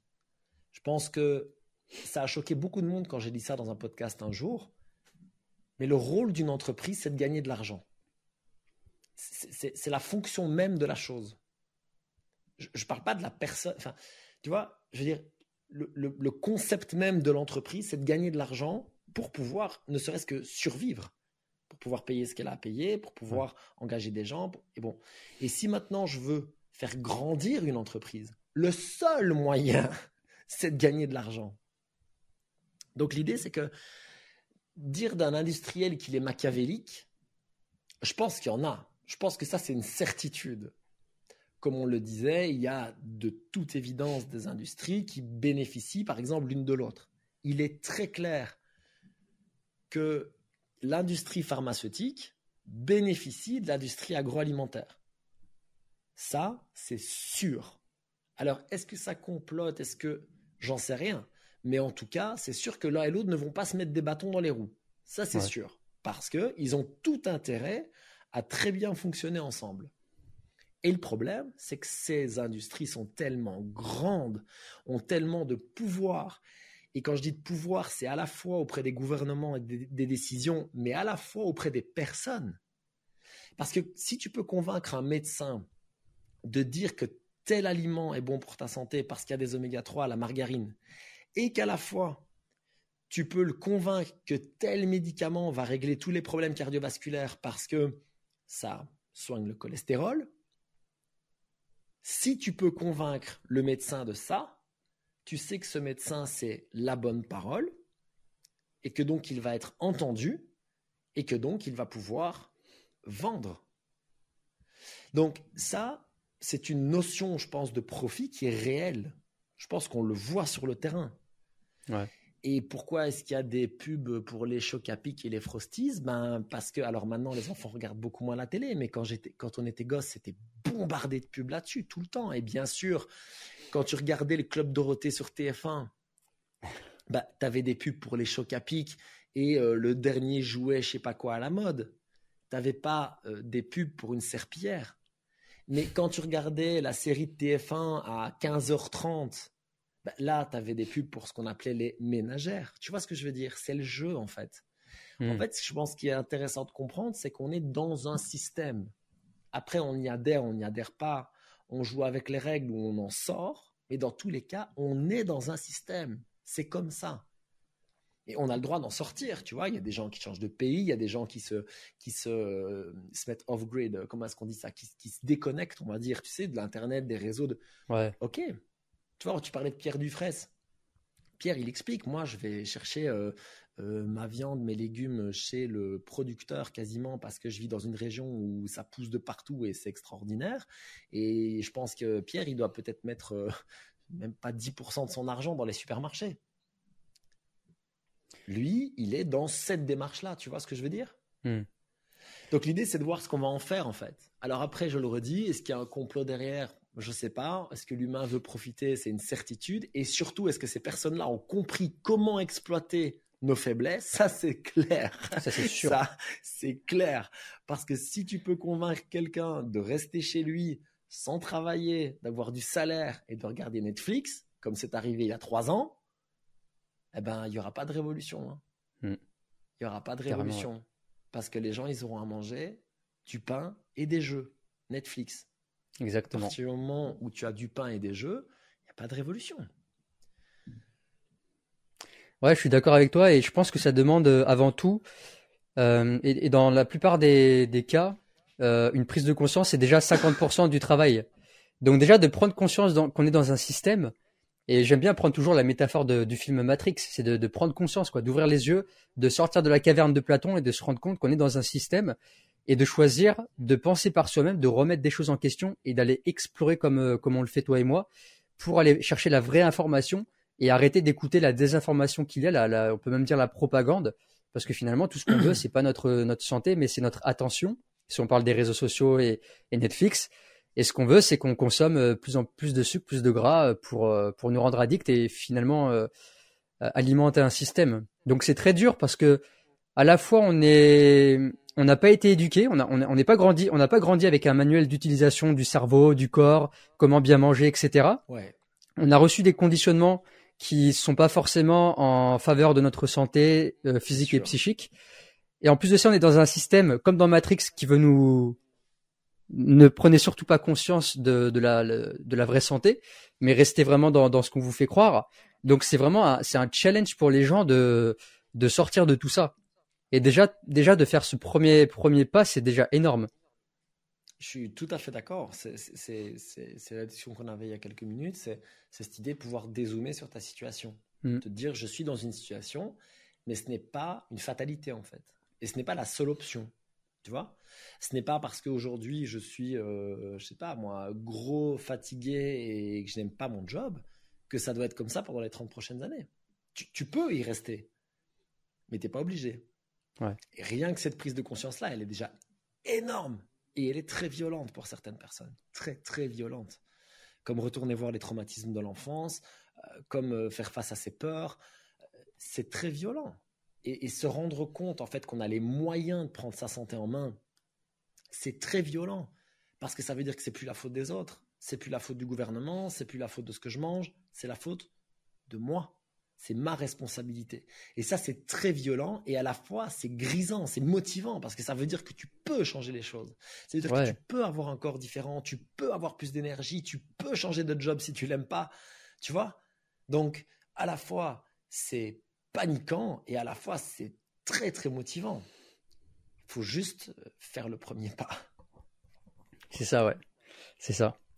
Euh, je voulais revenir un petit peu sur tout à l'heure, on, parlait d'orthorexie et, euh, et, moi je voulais te parler justement de cette, euh, je sais pas si je peux appeler ça, euh, peut-être pas un trouble du comportement alimentaire, mais c'est plutôt une compulsion dans le sens où, bah tu sais, quand tu prends conscience de tout ça, quand tu prends conscience des microplastiques qu'il y a dans l'alimentation, des pesticides, euh, du rayonnement électromagnétique de ton téléphone et du coup tu dois faire attention à ceci, cela, et bah t'as vite fait de péter un câble, de, de te perdre. Et finalement, moi je, bah je suis pas je suis pas obsédé, mais je me pose beaucoup de questions. Euh, à toujours faire attention à mon environnement, tu vois, dans, dans lequel je vais dormir. Quand je suis chez quelqu'un, le premier truc que je fais attention, c'est débrancher les appareils. J'emmène ma natte de lit avec moi. Euh, quand, quand on va manger, je vais demander. Euh, la dernière fois, on a fait un repas chez ma tante. J'ai demandé la qualité de la viande. Elle avait fait un super couscous. Elle m'a dit que c'était du producteur, enfin que c'était une très bonne euh, boucherie, donc j'ai mangé. Mais tu vois, je, je, suis toujours en train de poser des questions, de faire attention. Et depuis quelques temps, ça fait même peut-être plus d'un an que j'ai, euh, je pense avec le temps, avec les recherches, avec le, le fait d'apprendre tout ce genre de choses. Et des fois, j'y vois même un espèce de cadeau empoisonné, tu sais, comme on dit, euh, heureux les simples d'esprit. Oui. Euh, et ben en fait, c'est la pilule rouge. Hein c'est ça, ouais. Et aujourd'hui, je, je, suis presque, tu vois, par exemple, j'ai pris mon petit déj le matin et euh, en ce moment, je me suis remis à recompter les calories par rapport à ce que je te disais dans le fait que je mange clairement pas assez. Là, là récemment, il y a à peu près trois semaines, j'ai, je me suis dit tiens, je vais calculer les calories pour voir un peu où j'en suis sur deux trois jours, je me suis rendu compte que j'étais à 1600 calories. Tu ce qui est très peu. combien? Je pèse euh, là, je suis à 57 kilos. Ok. Donc euh, j'ai encore du poids à reprendre, tu vois, et, euh, j'ai l'impression que je dois retravailler peut-être ma sensation de faim, quelque chose à réadapter. Donc là, j'ai réaugmenté les calories. Là, je me suis stabilisé à 2000, entre 2000 et 2200 par jour, donc c'est beaucoup mieux que d'habitude, tu vois. C'est sûr. Et donc je vais essayer de, de, petit à petit de monter comme ça. Mais en fait, ça me, enfin, je psychote beaucoup et dès que j'ai mangé mon repas du matin, par exemple, je, je vais me dire putain, j'espère que je vais bien digérer pour avoir faim. Parce qu'en fait, je suis presque obsédé parce que j'adore manger. Tu vois, le moment du, du repas, c'est c'est sacré. Tu vois, genre bien manger, avoir un bon. Moi, j'ai tendance à beaucoup plus manger le soir parce que le, le la journée c'est plus frugal. J'aime pas avoir le ventre trop lourd. et par exemple, tu vois, si le, le soir j'ai pas trop faim, bah limite je vais être, euh, je vais me sentir déprimé ou énervé parce que j'ai pas faim alors que j'ai envie de bien manger, tu vois. Ouais. Je sais pas si tu as déjà traversé ce genre de compulsion et comment est-ce qu'on peut s'en libérer? Est-ce qu'il y a, est-ce qu'il faut faire une thérapie ou un, espèce de lâcher prise, tu vois? Ça fait combien de temps que tu es dans cette démarche alimentaire? Euh, Alors ça a commencé euh, à mes 21 ans, là j'en ai 28. Mais au début, c'était, euh, j'y prenais pas vraiment attention. Tu vois, je faisais attention comme euh, comme tout le monde. C'était ridin, de compléments alimentaires, etc. Mais maintenant, je fais vraiment attention. On va dire depuis euh, où je suis vraiment très strict. On va dire au moins trois ans. Ok. Ou du moins, ça remine, ça, ça remine, tu vois, dans la tête. Je, vais te proposer un axe de réflexion. Après, tu en feras ce que tu veux. L'idée, c'est de, on en revient là-dessus tu es dans un système et il faut savoir avec quelles règles tu veux jouer et avec quelles règles tu ne veux pas jouer. Mais tu es dans un système. Déjà, il faut accepter ça. C'est vraiment très important. Parce que là, tu es un peu dans ce mode de rébellion contre ce système que je trouve très bien. Mais tu as beau être en rébellion contre le système, le système est là. Ouais. Donc l'idée, c'est déjà de te dire que il y a des compromis qui sont euh, inévitables à partir du moment où tu es dans le système. Ok? Donc, tu, par exemple, tu ne peux pas aujourd'hui trouver un fruit ancestral.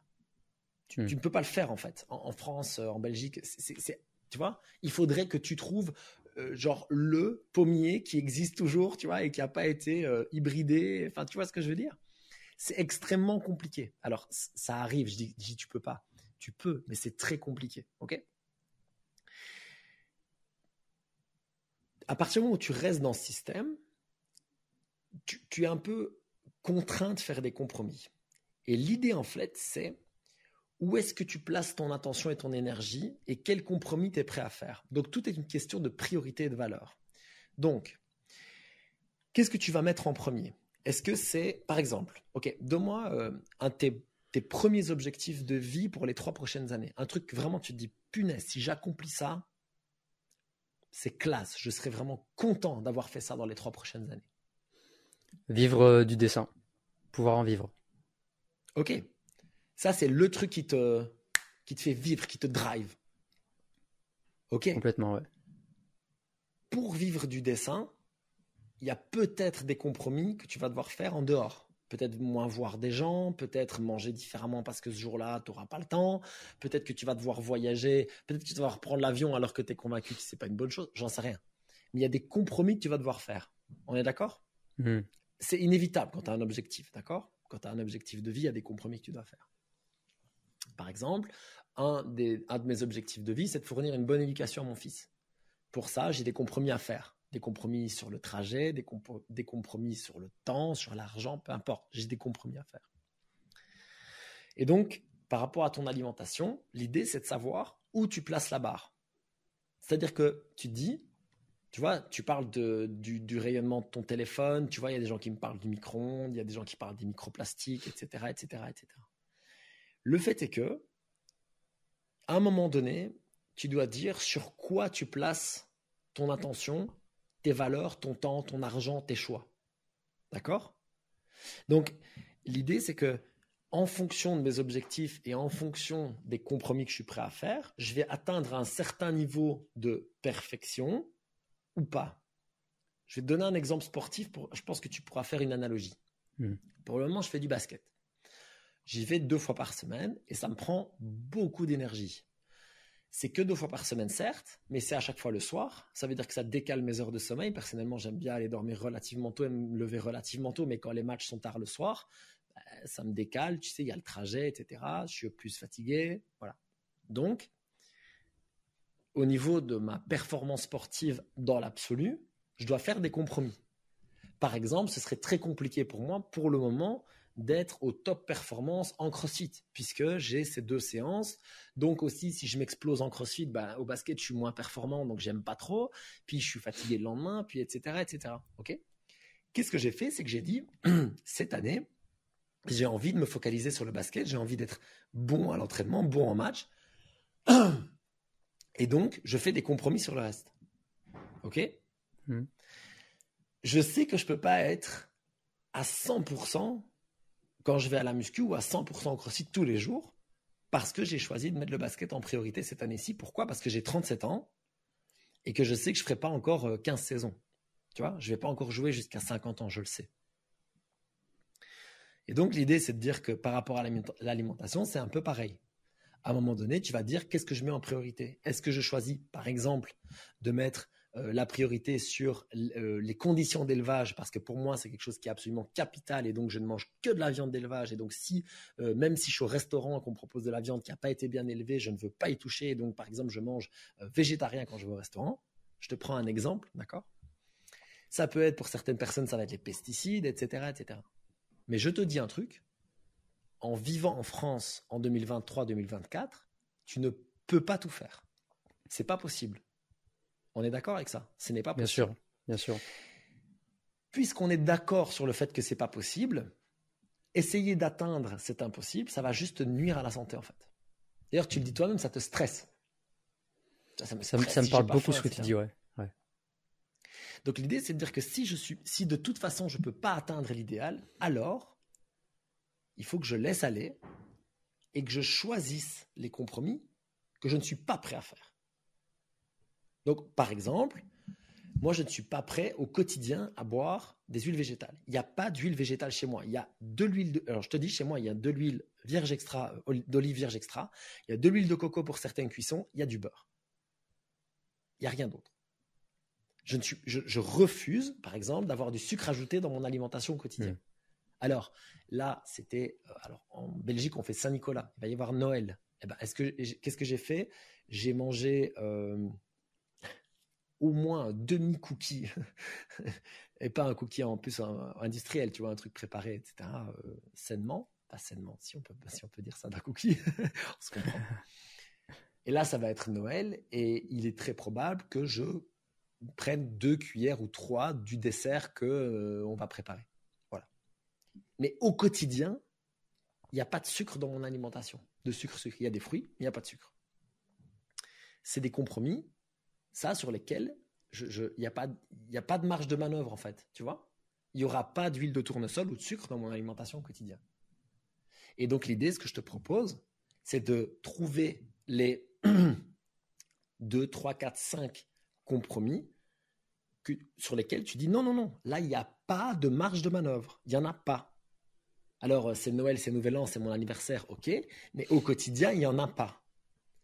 Et sur les autres, accepter que tu ne peux pas être parfait, parce que mmh. sinon, ça va t'obséder, ça va prendre tout ton temps, toute ton énergie, et tu ne vas pas pouvoir accomplir ton objectif qui est de vivre du dessin. Parce que tu vas être obsédé par ton alimentation, et c'est pas ça que tu vas accomplir. Incroyable. Ouais, franchement, ça, me parle beaucoup ce que tu dis et ouais. Moi, moi en plus, qui suis beaucoup dans la philosophie stoïcienne, tu vois, à, mettre euh, l'accent sur les choses qui dépendent de, moi. J'ai tendance, et je pense qu'on est un peu tous dans ça, tous ceux qui veulent développer sa propre entreprise, c'est de vouloir faire trop de choses à la fois. Et, je suis quelqu'un qui, a envie de faire. Je pense que j'ai envie d'aller trop vite. Euh, j'ai envie d'aller trop vite parce que je me compare des fois à des réussites comme Schwarzenegger qui a eu trois vies, enfin qui a une vie exceptionnelle. Et, euh, et du coup, j'ai tendance même dans ma journée, tu vois, ça, en fait, ce que je fais à l'échelle de l'alimentation, ça se reproduit aussi à l'échelle de mes journées, dans le sens où dans une journée, je veux avoir à la fois fait une séance de sport, à la fois avoir pris le temps de préparer mes trois repas, euh, d'avoir fait au moins deux trois heures de dessin, euh, d'avoir travaillé un petit peu mon activité, tourner des vidéos, faire un podcast. Enfin, j'ai tendance à me dire, je m'en mets trop, et en fait, je me mets trop de pression, et, et ben, je pense que ça se répercute en fait sur ma santé, après sur mon ma nervosité. Ça a augmenté mon, ma nervosité et ça, je l'ai senti. Et, euh, et, merci beaucoup pour ce que tu dis, parce qu'il va vraiment falloir que je réfléchisse, enfin que je me pose sur papier pour, pour ces compromis et pour accepter que voilà, je suis dans un système et qu'il y a des choses, je peux pas, je peux pas avoir de contrôle dessus. Et du coup, en fait, peut-être euh, faire comme comme il dit Marc Aurel, la différence entre justement ce que tu peux contrôler et ce que tu peux pas contrôler. Exactement. Et ce que tu peux pas contrôler, ben ok, mm. voilà. Shit happens, comme on dit, tu vois. Maintenant, par rapport à la prise de masse, ça, je, me permets de, rebondir parce que c'est quelque chose que j'ai vraiment beaucoup euh, vu et coaché et avec lequel euh, j'ai pu aider pas mal de monde. Il y a des astuces en fait pour manger plus. Et une des premières astuces, ouais. Et une des premières astuces, effectivement, déjà, c'est le calme. On sait que quand on est plus on est apaisé, plus on est système nerveux parasympathique, plus on est rest and digest, plus on absorbe les nutriments qu'on mange. Ça, c'est sûr. D'accord? Euh, donc absorber plus de nutriments, ça veut dire ben, plus de calories ingérées, ça veut dire plus d'acides aminés, etc., etc. Donc c'est que positif si tu veux prendre du poids. La deuxième chose, c'est euh, d'intégrer des glucides dans ton alimentation. Je ne sais pas s'il y en a déjà ouais, principalement. Euh, le matin, en ce moment, c'est dans mon smoothie, ça va être une banane avec du miel. J'adore aussi les dattes, les dattes fraîches. Et après, ça va être beaucoup de patates et de patates douces. Et dans une moindre mesure, ça va être le riz blanc. Et parfois, je prends des pâtes de très bonne qualité parce que j'adore ça. Mais c'est moins, c'est moins, moins souvent aussi. Ok, donc tout ça, c'est tout ça, c'est cool. Euh, et j'allais te parler du riz blanc. Et j'allais te parler du riz blanc pour, un, pour une raison bien précise. Euh, c'est que le riz, blanc, le riz blanc est pauvre en fibres, euh, est plutôt bien digéré la plupart du temps et, euh, peut donner faim. tu vois, si on voit ça par exemple chez certains carnivores. Par rapport au pic de glycémie, c'est ça? Ouais, par rapport au pic de glycémie notamment, on, se rend compte qu'en fait, on se rend compte en fait que quand, par exemple, dans l'alimentation cétogène, et donc on va dire que la version la plus extrême de l'alimentation cétogène, c'est le carnivore, eh bien, on voit des, gens qui ont des difficultés à manger suffisamment euh, lorsqu'ils sont sportifs, parce qu'en fait, ils sont tellement rassasiés par cet apport en acides aminés et en acides gras, et ouais, et ouais. qu'en fait, ils ont du mal à manger plus. Et donc, euh, c'est là qu'on va réintroduire, pour certaines personnes qui veulent prendre du poids, on va réintroduire, euh, d'une part, il y a vraiment trois grandes, pour moi, il y a trois grandes techniques réintroduire des glucides en quantité modérée, mais par contre avec régularité. Ensuite, il y a la technique de manger liquide. Ça, on sait que ça marche très bien. Donc, tu fais des smoothies plutôt que, tu vois, parce que si tu mets tous les aliments bruts ou tu mets tout dans un mixeur, c'est beaucoup plus facile d'absorber tout ce qui est dans le mixeur. C'est une certitude. Et puis, il y a la technique de la densité calorique. Donc, la chose qui a la plus grande densité calorique, c'est euh, et qui est saine, c'est l'huile d'olive. L'huile d'olive, c'est euh, euh, 10 centilitres d'huile d'olive, c'est 10, 10 grammes de graisse, c'est 90 calories. 10 centilitres, c'est moins qu'une cuillère à soupe. Hein. Donc, je ne sais pas si vous vous rendez compte, mais ouais, c'est énorme. C'est en 10 et 15. Donc, c'est-à-dire qu'à peine une cuillère à soupe, c'est 90 calories. C'est énorme. C'est énorme. Et donc, c'est très facile de mettre une cuillère d'huile d'olive en plus quand tu cuis, de faire fondre un peu de beurre sur ta viande quand tu manges, etc., etc. Donc, quand tu combines un peu plus de glucides pour ouvrir ton appétit, quand tu combines la forme liquide et quand tu combines l'apport de graisse comme ça un peu ponctuel pour augmenter ton total calorique, si tu t'assures en baseline d'avoir tes acides aminés, donc tes protéines, ça c'est capital, sinon euh, ta masse musculaire, bah, ça va être très compliqué. Eh ben, on peut comme ça avec des petites astuces, tu vois, de nouveau un peu. En fait, le hmm. problème c'est d'essayer d'en faire des caisses. Tous les gens qui se gavent n'y arrivent pas. Ça, je, l'ai pu le voir. Tous les gens qui se gavent n'y arrivent pas parce qu'à un moment donné ils en ont marre, parce qu'à un moment donné ils ont mal au ventre, parce qu'ils commencent à mal digérer, donc à mal absorber, etc., etc. Mais si je peux passer, comme tu l'as fait, de 1008 à 2000 à 2002, et puis maintenant, bah, je mets deux cuillères à soupe d'huile d'olive en plus, et hop, je suis à 2004, tu vois Deux cuillères à soupe d'huile d'olive, j'ai augmenté de quasiment 10%. C'est rien du tout, deux cuillères à soupe d'huile d'olive sur une journée, tu vois mmh. Et tu vois, tu peux faire des petits trucs comme ça. si tu prends deux cuillères à soupe d'huile d'olive ou que tu prends une poignée de graines, tu vas avoir sensiblement le même, le même euh, nombre de calories, sauf qu'il y en a en plus une qui est beaucoup plus biodisponible que l'autre. Et sauf que bah, c'est beaucoup plus facile de, de, de, passer de cuillère à soupe d'huile d'olive qu'une grosse poignée de graines. Tu vois ce que je veux dire? Au niveau de la digestion, ça va rester beaucoup moins longtemps, etc. Bah, tu vois, c'est très bien, enfin, c'est très vrai ce que tu dis parce que juste avant d'avoir réintégré ce smoothie, on va dire, euh, ancestral, euh, j'étais plutôt sur un porridge ayurvédique où je faisais tremper toute une nuit des flocons d'avoine et je faisais tremper des, des amandes et le matin j'enlevais la peau. Une fois que c'était fait, je faisais légèrement cuire mon porridge. Je rajoutais un peu d'épices, cannelle, euh, curcuma et gingembre. Je rajoutais une petite cuillère de miel. Et le tout, en fait, j'étais à peu près à 500 calories à tout casser. Et en fait, ça me demandait plus de 4 heures de digestion. J'avais toujours pas faim au bout de 4 heures, tu vois. Ça a l'air bon, mais alors tu dois, ça doit te tapisser le ventre, mais comme il faut, quoi. Mais ouais, ça te tapisse le ventre. Alors que là, mon, mon smoothie que je fais, j'en suis à, j'en suis à un peu plus de 700 calories. Donc le blanc, le blanc d'œuf, je le garde et je le fais brouiller et puis je le mange à part. Mais euh, mais c'est beaucoup plus digeste, tu vois. Et du coup, ça me, tu vois, pour moi, déjà la croyance de me dire, oh, si je mange au-dessus de 500 calories, ça va être, ça va être lourd ou je vais avoir du mal. Alors qu'en fait, non, parce que c'était devenu ma baseline depuis quelques temps et que j'arrivais pas à manger plus parce que, bah, en fait, je choisissais pas forcément les bons, les bons aliments. Et que là, je me rends compte que bah, j'arrive à manger beaucoup plus, euh, à me faire des repas de 700 calories par repas. En ce moment, je suis à trois repas, tu vois, par jour, et j'ai pas faim entre les repas, ou c'est très rare l'après-midi. Mais euh, voilà, je suis à peu près à 2000, euh, plus de 2000 comme je te disais. Et pour l'instant, ça me va très bien. Je digère bien. j'ai un bon sommeil. Et, et voilà. Des, des, fois, ça m'arrive des fois d'avoir l'estomac un peu lourd parce que peut-être que j'ai rajouté un petit peu trop de trucs ou quoi. Mais sinon, dans l'ensemble, tu vois, je digère bien et j'ai pas de soucis. Donc bien. Voilà. Et un, un autre truc que je fais aussi depuis pas longtemps, c'est que j'ai un carnet et je note en fait mes repas, euh, à peu près les grammages, et je dis en fait comment je me suis senti après, est-ce que j'ai eu des ballonnements, des gaz, est-ce que j'ai bien digéré, mon niveau de fatigue, pour pouvoir après voir euh, quel aliment récurrent revient là où je me sens pas bien, tu vois. C'est sur le long terme. Ce que je recommande à tout le monde. C'est très très bien ça. C'est une super technique. Voilà. t'es dans le bon mec, t'es dans le bon, tu vas y arriver. Ouais, et puis euh, de toute façon, euh, c'est un, un travail à vie l'alimentation. Les gens, beaucoup euh, pensent, attendent, espèrent trouver la diète parfaite. Et je pense que tu as, qu'à le voir. Par exemple, moi, je fais, je fais des podcasts sur plusieurs sujets. Dès que j'invite un naturopathe ou quelqu'un qui parle d'alimentation, les nombres de vues et de, de likes ou quoi, ça explose parce que les gens, ils ont un engouement vers l'alimentation. Alors que quand je parle de sommeil qui est tout aussi important, voire même plus important, les gens ils s'en foutent, tu vois. Ouais, les... pareil. Je vais même te dire un truc, j'ai une j'ai fait une formation en ligne sur le sommeil, elle se vend pas. Alors déjà parce que au niveau marketing, j'ai du mal, c'est pas trop mon truc, j'ai un peu de mhm. difficulté. Mais les gens, ils, le sommeil, t'as l'impression qu'ils s'en foutent, quoi. Ouais, je peux pas te le dire autrement, c'est le cas, c'est le cas. J'ai fait euh... des vidéos sur le sommeil, etc. Et c'est quelque chose qui, qui est totalement sous-estimé. Totalement mm. sous-estimé. Ouais.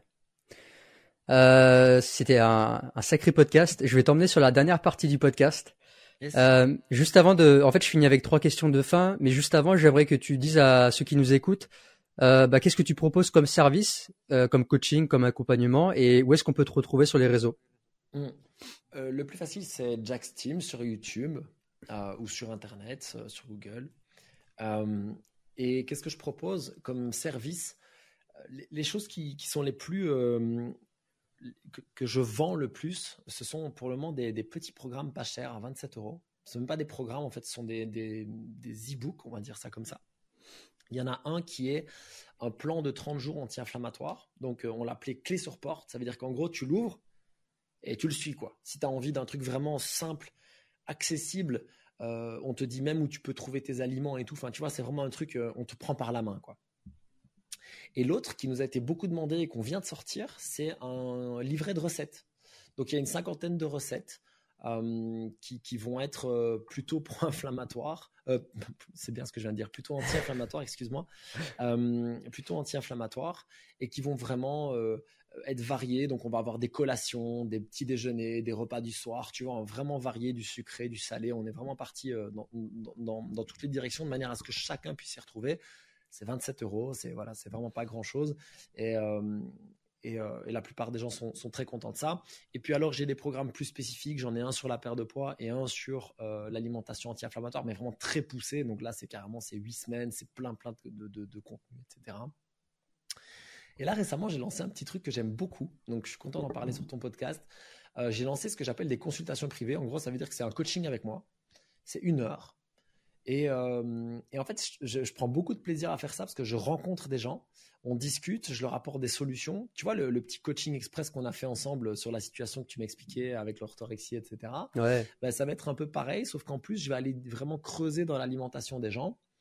Euh, dire ok qu'est-ce que tu manges où est-ce qu'on va pouvoir améliorer tu vois et, j'aime beaucoup cet échange en fait je prends beaucoup de plaisir à le faire donc voilà toutes ces choses sont, disponibles euh, sur ma chaîne ou sur, ou sur mon site Jacksteam Super.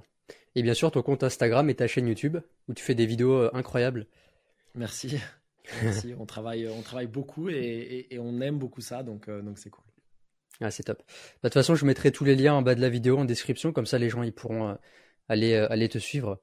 Et, d'ailleurs, moi je t'ai connu bah, quand j'ai reçu Gilles Lartigot sur mon podcast qui m'a parlé de toi et du coup, je te, je te connaissais pas, ouais, je te connaissais pas du tout. Et d'ailleurs, il m'a dit, euh... en fait, on parlait, il m'a dit, oui, il y a Jax euh, de Jax Team, euh, faudrait que tu l'invites un jour sur ton podcast, il est génial ce mec. Euh. Et du coup, c'est comme ça que j'ai commencé à regarder tes vidéos, à te suivre, et j'ai dit, putain, un jour, faudrait que, que je l'invite. Bah écoute, merci de m'avoir invité et merci à Gilles, c'est vraiment un bon pote et c'est quelqu'un que j'estime beaucoup, avec qui on a des échanges passionnants. Donc d'ailleurs, il va revenir sur ma chaîne bientôt. Ah génial, j'ai hâte. J'ai hâte. C'était un très bon podcast que j'ai fait avec lui. J'ai vraiment pris plaisir et, euh, et bien c'est aussi Gilles hein, qui m'a lancé sur la voie de avec son livre Hit euh, qui m'a lancé à, à, aller chercher plus loin que, que ce que je connaissais, tu vois, et qui m'a fait prendre conscience de certaines choses. Donc il fait, euh, moi j'adore son travail. Ces deux livres, ils sont fabuleux, ils sont propres et travaillés et, et voilà. et plein d'humanité. Aussi ouais, beaucoup d'humanité. Euh, je vais terminer avec trois questions de fin. Ma première question, euh, je, pose toujours les trois mêmes questions pour euh, pour savoir un petit peu l'état d'esprit des gens, tu vois, et voir ce qui euh, ce qui en ressort. imagine que là, là tu es filmé et c'est le le dernier message que tu pourras transmettre à l'humanité. cette vidéo, elle sera rediffusée sur BFM TV, sur les écrans Times Square, partout dans le monde. Qu'est-ce que tu aimerais dire comme message à l'humanité? Je suis pas sûr qu'on soit en train de prendre la bonne direction mais la grande force qu'on a, c'est qu'il est toujours temps et qu'on est capable de s'adapter. Et que si pour le moment, on est en train d'aller dans une direction qui est probablement en train de nous rendre en moins bonne santé, il est toujours temps de faire demi-tour et de se sentir mieux, d'avoir plus d'énergie, de se réjouir le matin, d'aller travailler, d'aller aider les autres, d'aller euh, faire quelque chose qui est utile pour nous, pour nos proches. Il est toujours temps d'avoir de l'énergie, le sourire, la santé et de mieux vivre. Magnifique. Passons à l'action. Génial. Très très beau. Euh, ma deuxième question, si tu ne pouvais que, si tu ne pouvais garder que trois activités par jour, ce seraient lesquelles? Hormis le fait d'aller euh, faire ses besoins, de manger, euh, vraiment trois activités fondamentales qui te nourrissent, qui te fait du bien.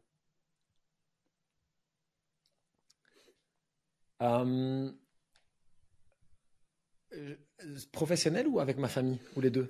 Ça pourrait être aussi avec la famille. Hein. Vraiment, si on te disait, tu peux faire que trois choses par jour et pas plus. Ok. passer du temps avec ma femme et mon fils. Si possible, de temps en temps qu'avec ma femme aussi, parce que ça me manque. parce qu'on a un enfant qui est dans les pattes tout le temps. faire du sport, indéniablement. C'est quelque chose qui me, qui me, qui m'est vital et qui me fait un bien incroyable, autant physiquement que mentalement. Et ma, dernière passion, c'est d'apprendre et apprendre aux autres. Donc en fait, si je pouvais faire une chose professionnelle, ce serait euh, de bouquiner, euh, de, tester des choses, d'écouter des podcasts, de, bosser de mon côté, et puis de transmettre ça d'une manière ou d'une autre. Hmm. Plutôt par la vidéo ou par, les, ou par le live, parce que c'est ce que j'aime le plus. Écrire, euh, en fait, j'aime bien écrire, mais ça me prend trop, trop d'énergie. Mais ça c'est quelque chose qui me qui me rend qui, qui me qui m'anime. Tu vois là le podcast je me régale. Ça fait deux heures qu'on est là parce qu'on a un vrai échange tu vois. Euh, ici je forme régulièrement mes coachs euh, dans ma salle. Bah tu vois pareil ça me régale tu vois. Je, je m'éclate à faire ça. Ouais. C'est ça en fait que j'ai envie de faire. Trop cool. Génial et j'ai une question là qui me vient euh, si c'est pas personnel tu as le droit de pas y répondre euh, étant, étant, donné que tu as, as, un enfant Comment est-ce que toi tu l'éduques au niveau de l'alimentation? Est-ce que tu lui, quelle est ton approche un petit peu et pour les personnes qui ont des enfants et qui aimeraient justement les éduquer sans leur dire euh, ça c'est pas bien, il faut pas faire ceci? Comment toi tu t'y mm. prends avec euh, avec ton enfant?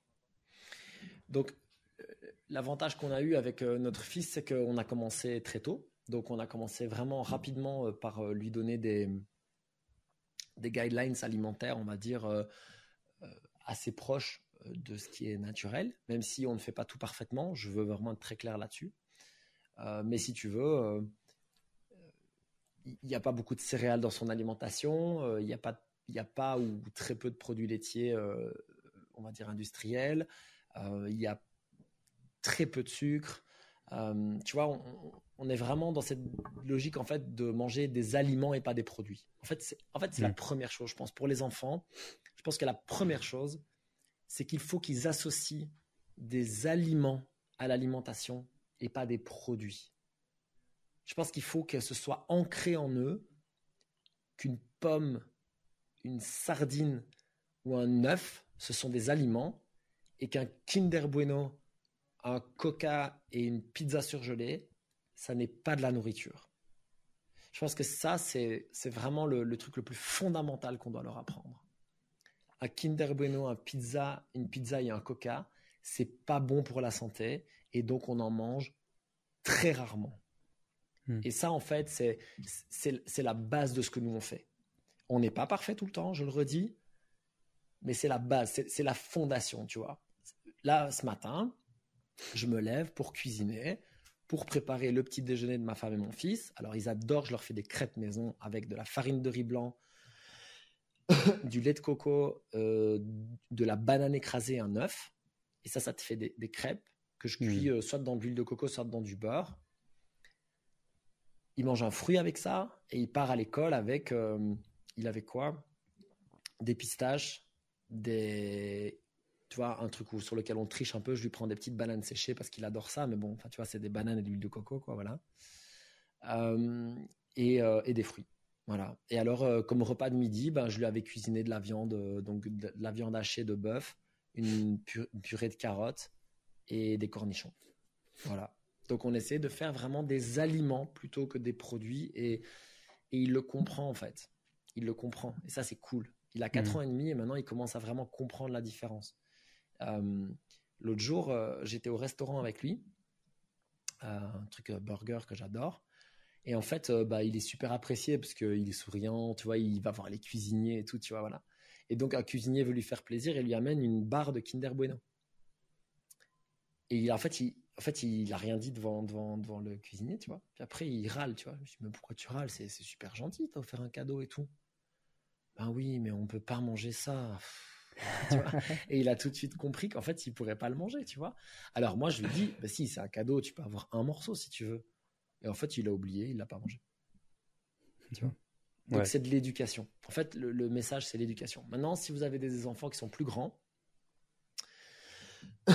il, faut, il faut rentrer par les compromis. C'est tout. Il n'y a pas d'autre manière. Donc en fait, il faut y aller petit à petit. Donc, euh, ok, tu manges des frosties. Est-ce que tu serais d'accord que je t'achète euh, un muesli de meilleure qualité, par exemple, tu vois. Et puis hmm. après le muesli, tu essaies un granola. Et puis, et puis, oh, et si je te faisais une omelette, t'aimes bien les omelettes, enfin, tu vois. Pardon, j'ai décidément. Tu vas petit à petit et tu fais en sorte que, que l'enfant adhère, en fait. C'est ça le plus important. C'est de ne pas aller au conflit. Plus tu vas au conflit, moins ça va marcher. Super. Merci pour, euh, pour cette sagesse. C'est ce qu'on essaie de faire. J'ai pas dit qu'on avait raison, mais en tout cas, on. Ouais, c'est sûr, mais comme tu dis, c'est de, de, faire faire son mieux, c'est déjà c'est déjà incroyable quoi. faire de son mieux. Euh, et puis euh, ma dernière question, euh, qui est un peu relatée avec la, la première, c'est essaye de te projeter au dernier jour de ta vie. Donc on va dire que tu as 147 ans. 119, et, euh, serait déjà bien. 119. Alors on va dire que tu as 119 ans. Euh, tu, es sur ton, fauteuil devant un feu de cheminée, peu importe, euh, et euh, tu, sens que tu vas donner ton dernier soupir dans quelques instants. Tu te regardes devant la glace et tu te dis quelque chose à toi-même. Qu'est-ce que tu aimerais te dire juste avant, de, avant ton départ? Oh, J'aimerais me dire que, que j'ai vécu en accord avec moi-même, en fait. C'est vraiment la, c'est la seule chose. J'aimerais juste me dire que, que j'étais d'accord avec qui j'étais et que j'ai pas été parfait tout le temps et que c'est pas grave, mais que, mais que j'étais aligné en fait avec, avec mes valeurs, avec mes comportements. C'est ça la chose la plus importante, je pense. Le, reste va se faire naturellement parce que toutes les personnes qui veulent entreprendre quoi que ce soit dans leur vie savent que c'est pas un long fleuve tranquille, qu'il va y avoir des hauts, des bas, qu'il va y avoir des échecs, qu'on va réussir des trucs, qu'on va euh, avoir des relations, d'autres qui vont aller moins bien. Toutes ces choses-là vont suivre leur cours. C'est inévitable. Surtout si on est euh, créatif, entrepreneur et qu'on essaye des choses. Parce que toutes ces choses-là vont nous amener forcément à connaître plus d'obstacles sur la route que si je choisis une carrière, une carrière et une vie très linéaire.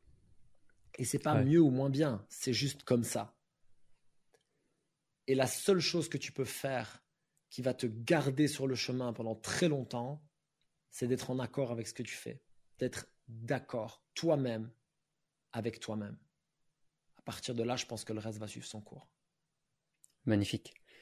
Ouais, je suis d'accord avec toi et c'est euh, un truc moi qui me et on le sent de toute façon dès qu'on a fait un truc où on n'est pas aligné, où on a dit quelque chose et qu'on a on l'a pas fait ou quoi, on sent une espèce de conflit à l'intérieur et, euh, et j'aime bien, pour reprendre l'exemple que tu disais, que c'est pas un long fleuve tranquille, c'est que bah souvent les gens ils disent oui mais c'est dur d'entreprendre, c'est dur d'avoir euh, une vie qui nous inspire. Je, et moi j'ai tendance à dire oui c'est dur, c'est vraiment dur d'atteindre ses rêves, d'avoir la vie qu'on qu'on a envie de, de, de, choisir, tu vois. Mais mmh. c'est aussi difficile d'avoir une vie de merde. C'est difficile de se lever tous les matins pour aller euh, faire un 35 heures et tirer des palettes dans un carrefour ou quoi. Les deux sont difficiles, donc tu choisis en fait ta douleur. C'est clair peux reporter ça à la santé. Tu vois, on dit toujours, euh, euh, tu vois, genre bien manger, c'est difficile. Bah oui, mais essaye d'être malade. Ouais.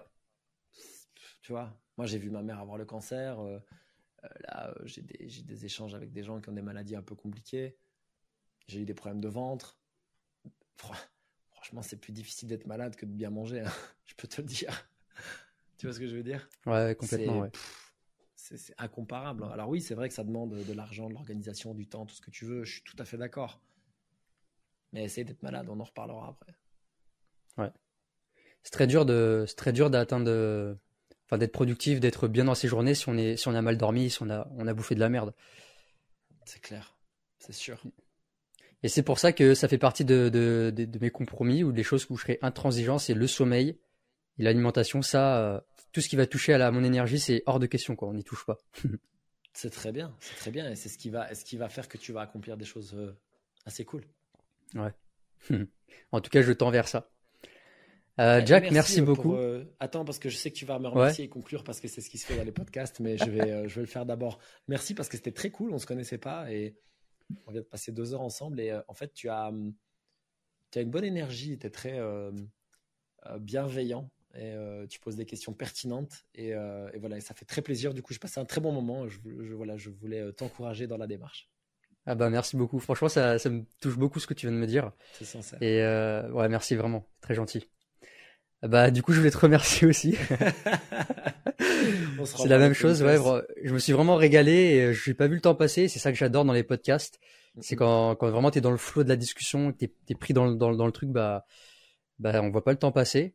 Et en tout cas, c'était euh, des, des, des, thèmes, des choses que tu as dit qui étaient vraiment très intéressants et je pense que ça peut vraiment servir les gens qui ont écouté. Donc merci beaucoup parce que c'est vraiment du contenu de, très haute valeur. Et, euh, bah, et, pour les personnes qui veulent encore plus de contenu, bah, il y a ta chaîne YouTube où là tu fais, euh, tu fais sur plein de sujets. D'ailleurs, on n'a on pas parlé aussi de du, cancer, qui est un, tu en parles beaucoup aussi. On pourra en reparler euh, dans un pro, dans un podcast prochainement. De toute façon, les, les portes resteront ouvertes. Euh, donc un grand merci à toi. Est-ce que tu aimerais euh, conclure avec une dernière phrase ou euh, tout est dit? Il n'y a plus qu'à l'action. Pour moi, énormément de choses sont dites. la seule chose, c'est trouver le trouver la porte d'entrée en fait. Trouver la première action que vous pouvez mettre en place dans votre vie qui va vous lancer dans ce cercle vertueux, hmm. d'avoir plus d'énergie, du coup d'avoir l'énergie de faire mieux, du coup de vous sentir mieux, du coup de dormir mieux, du coup de bosser mieux, du coup de tout faire mieux. Et en fait, ce cercle vertueux, il s'enclenche par une première action. Et je vous invite juste à réfléchir à laquelle vous pouvez mettre en place et surtout à la mettre en place très vite pour commencer sur cette voie. Super. Merci. Merci Dylan, c'était cool. Merci à toi. Salut tout le monde.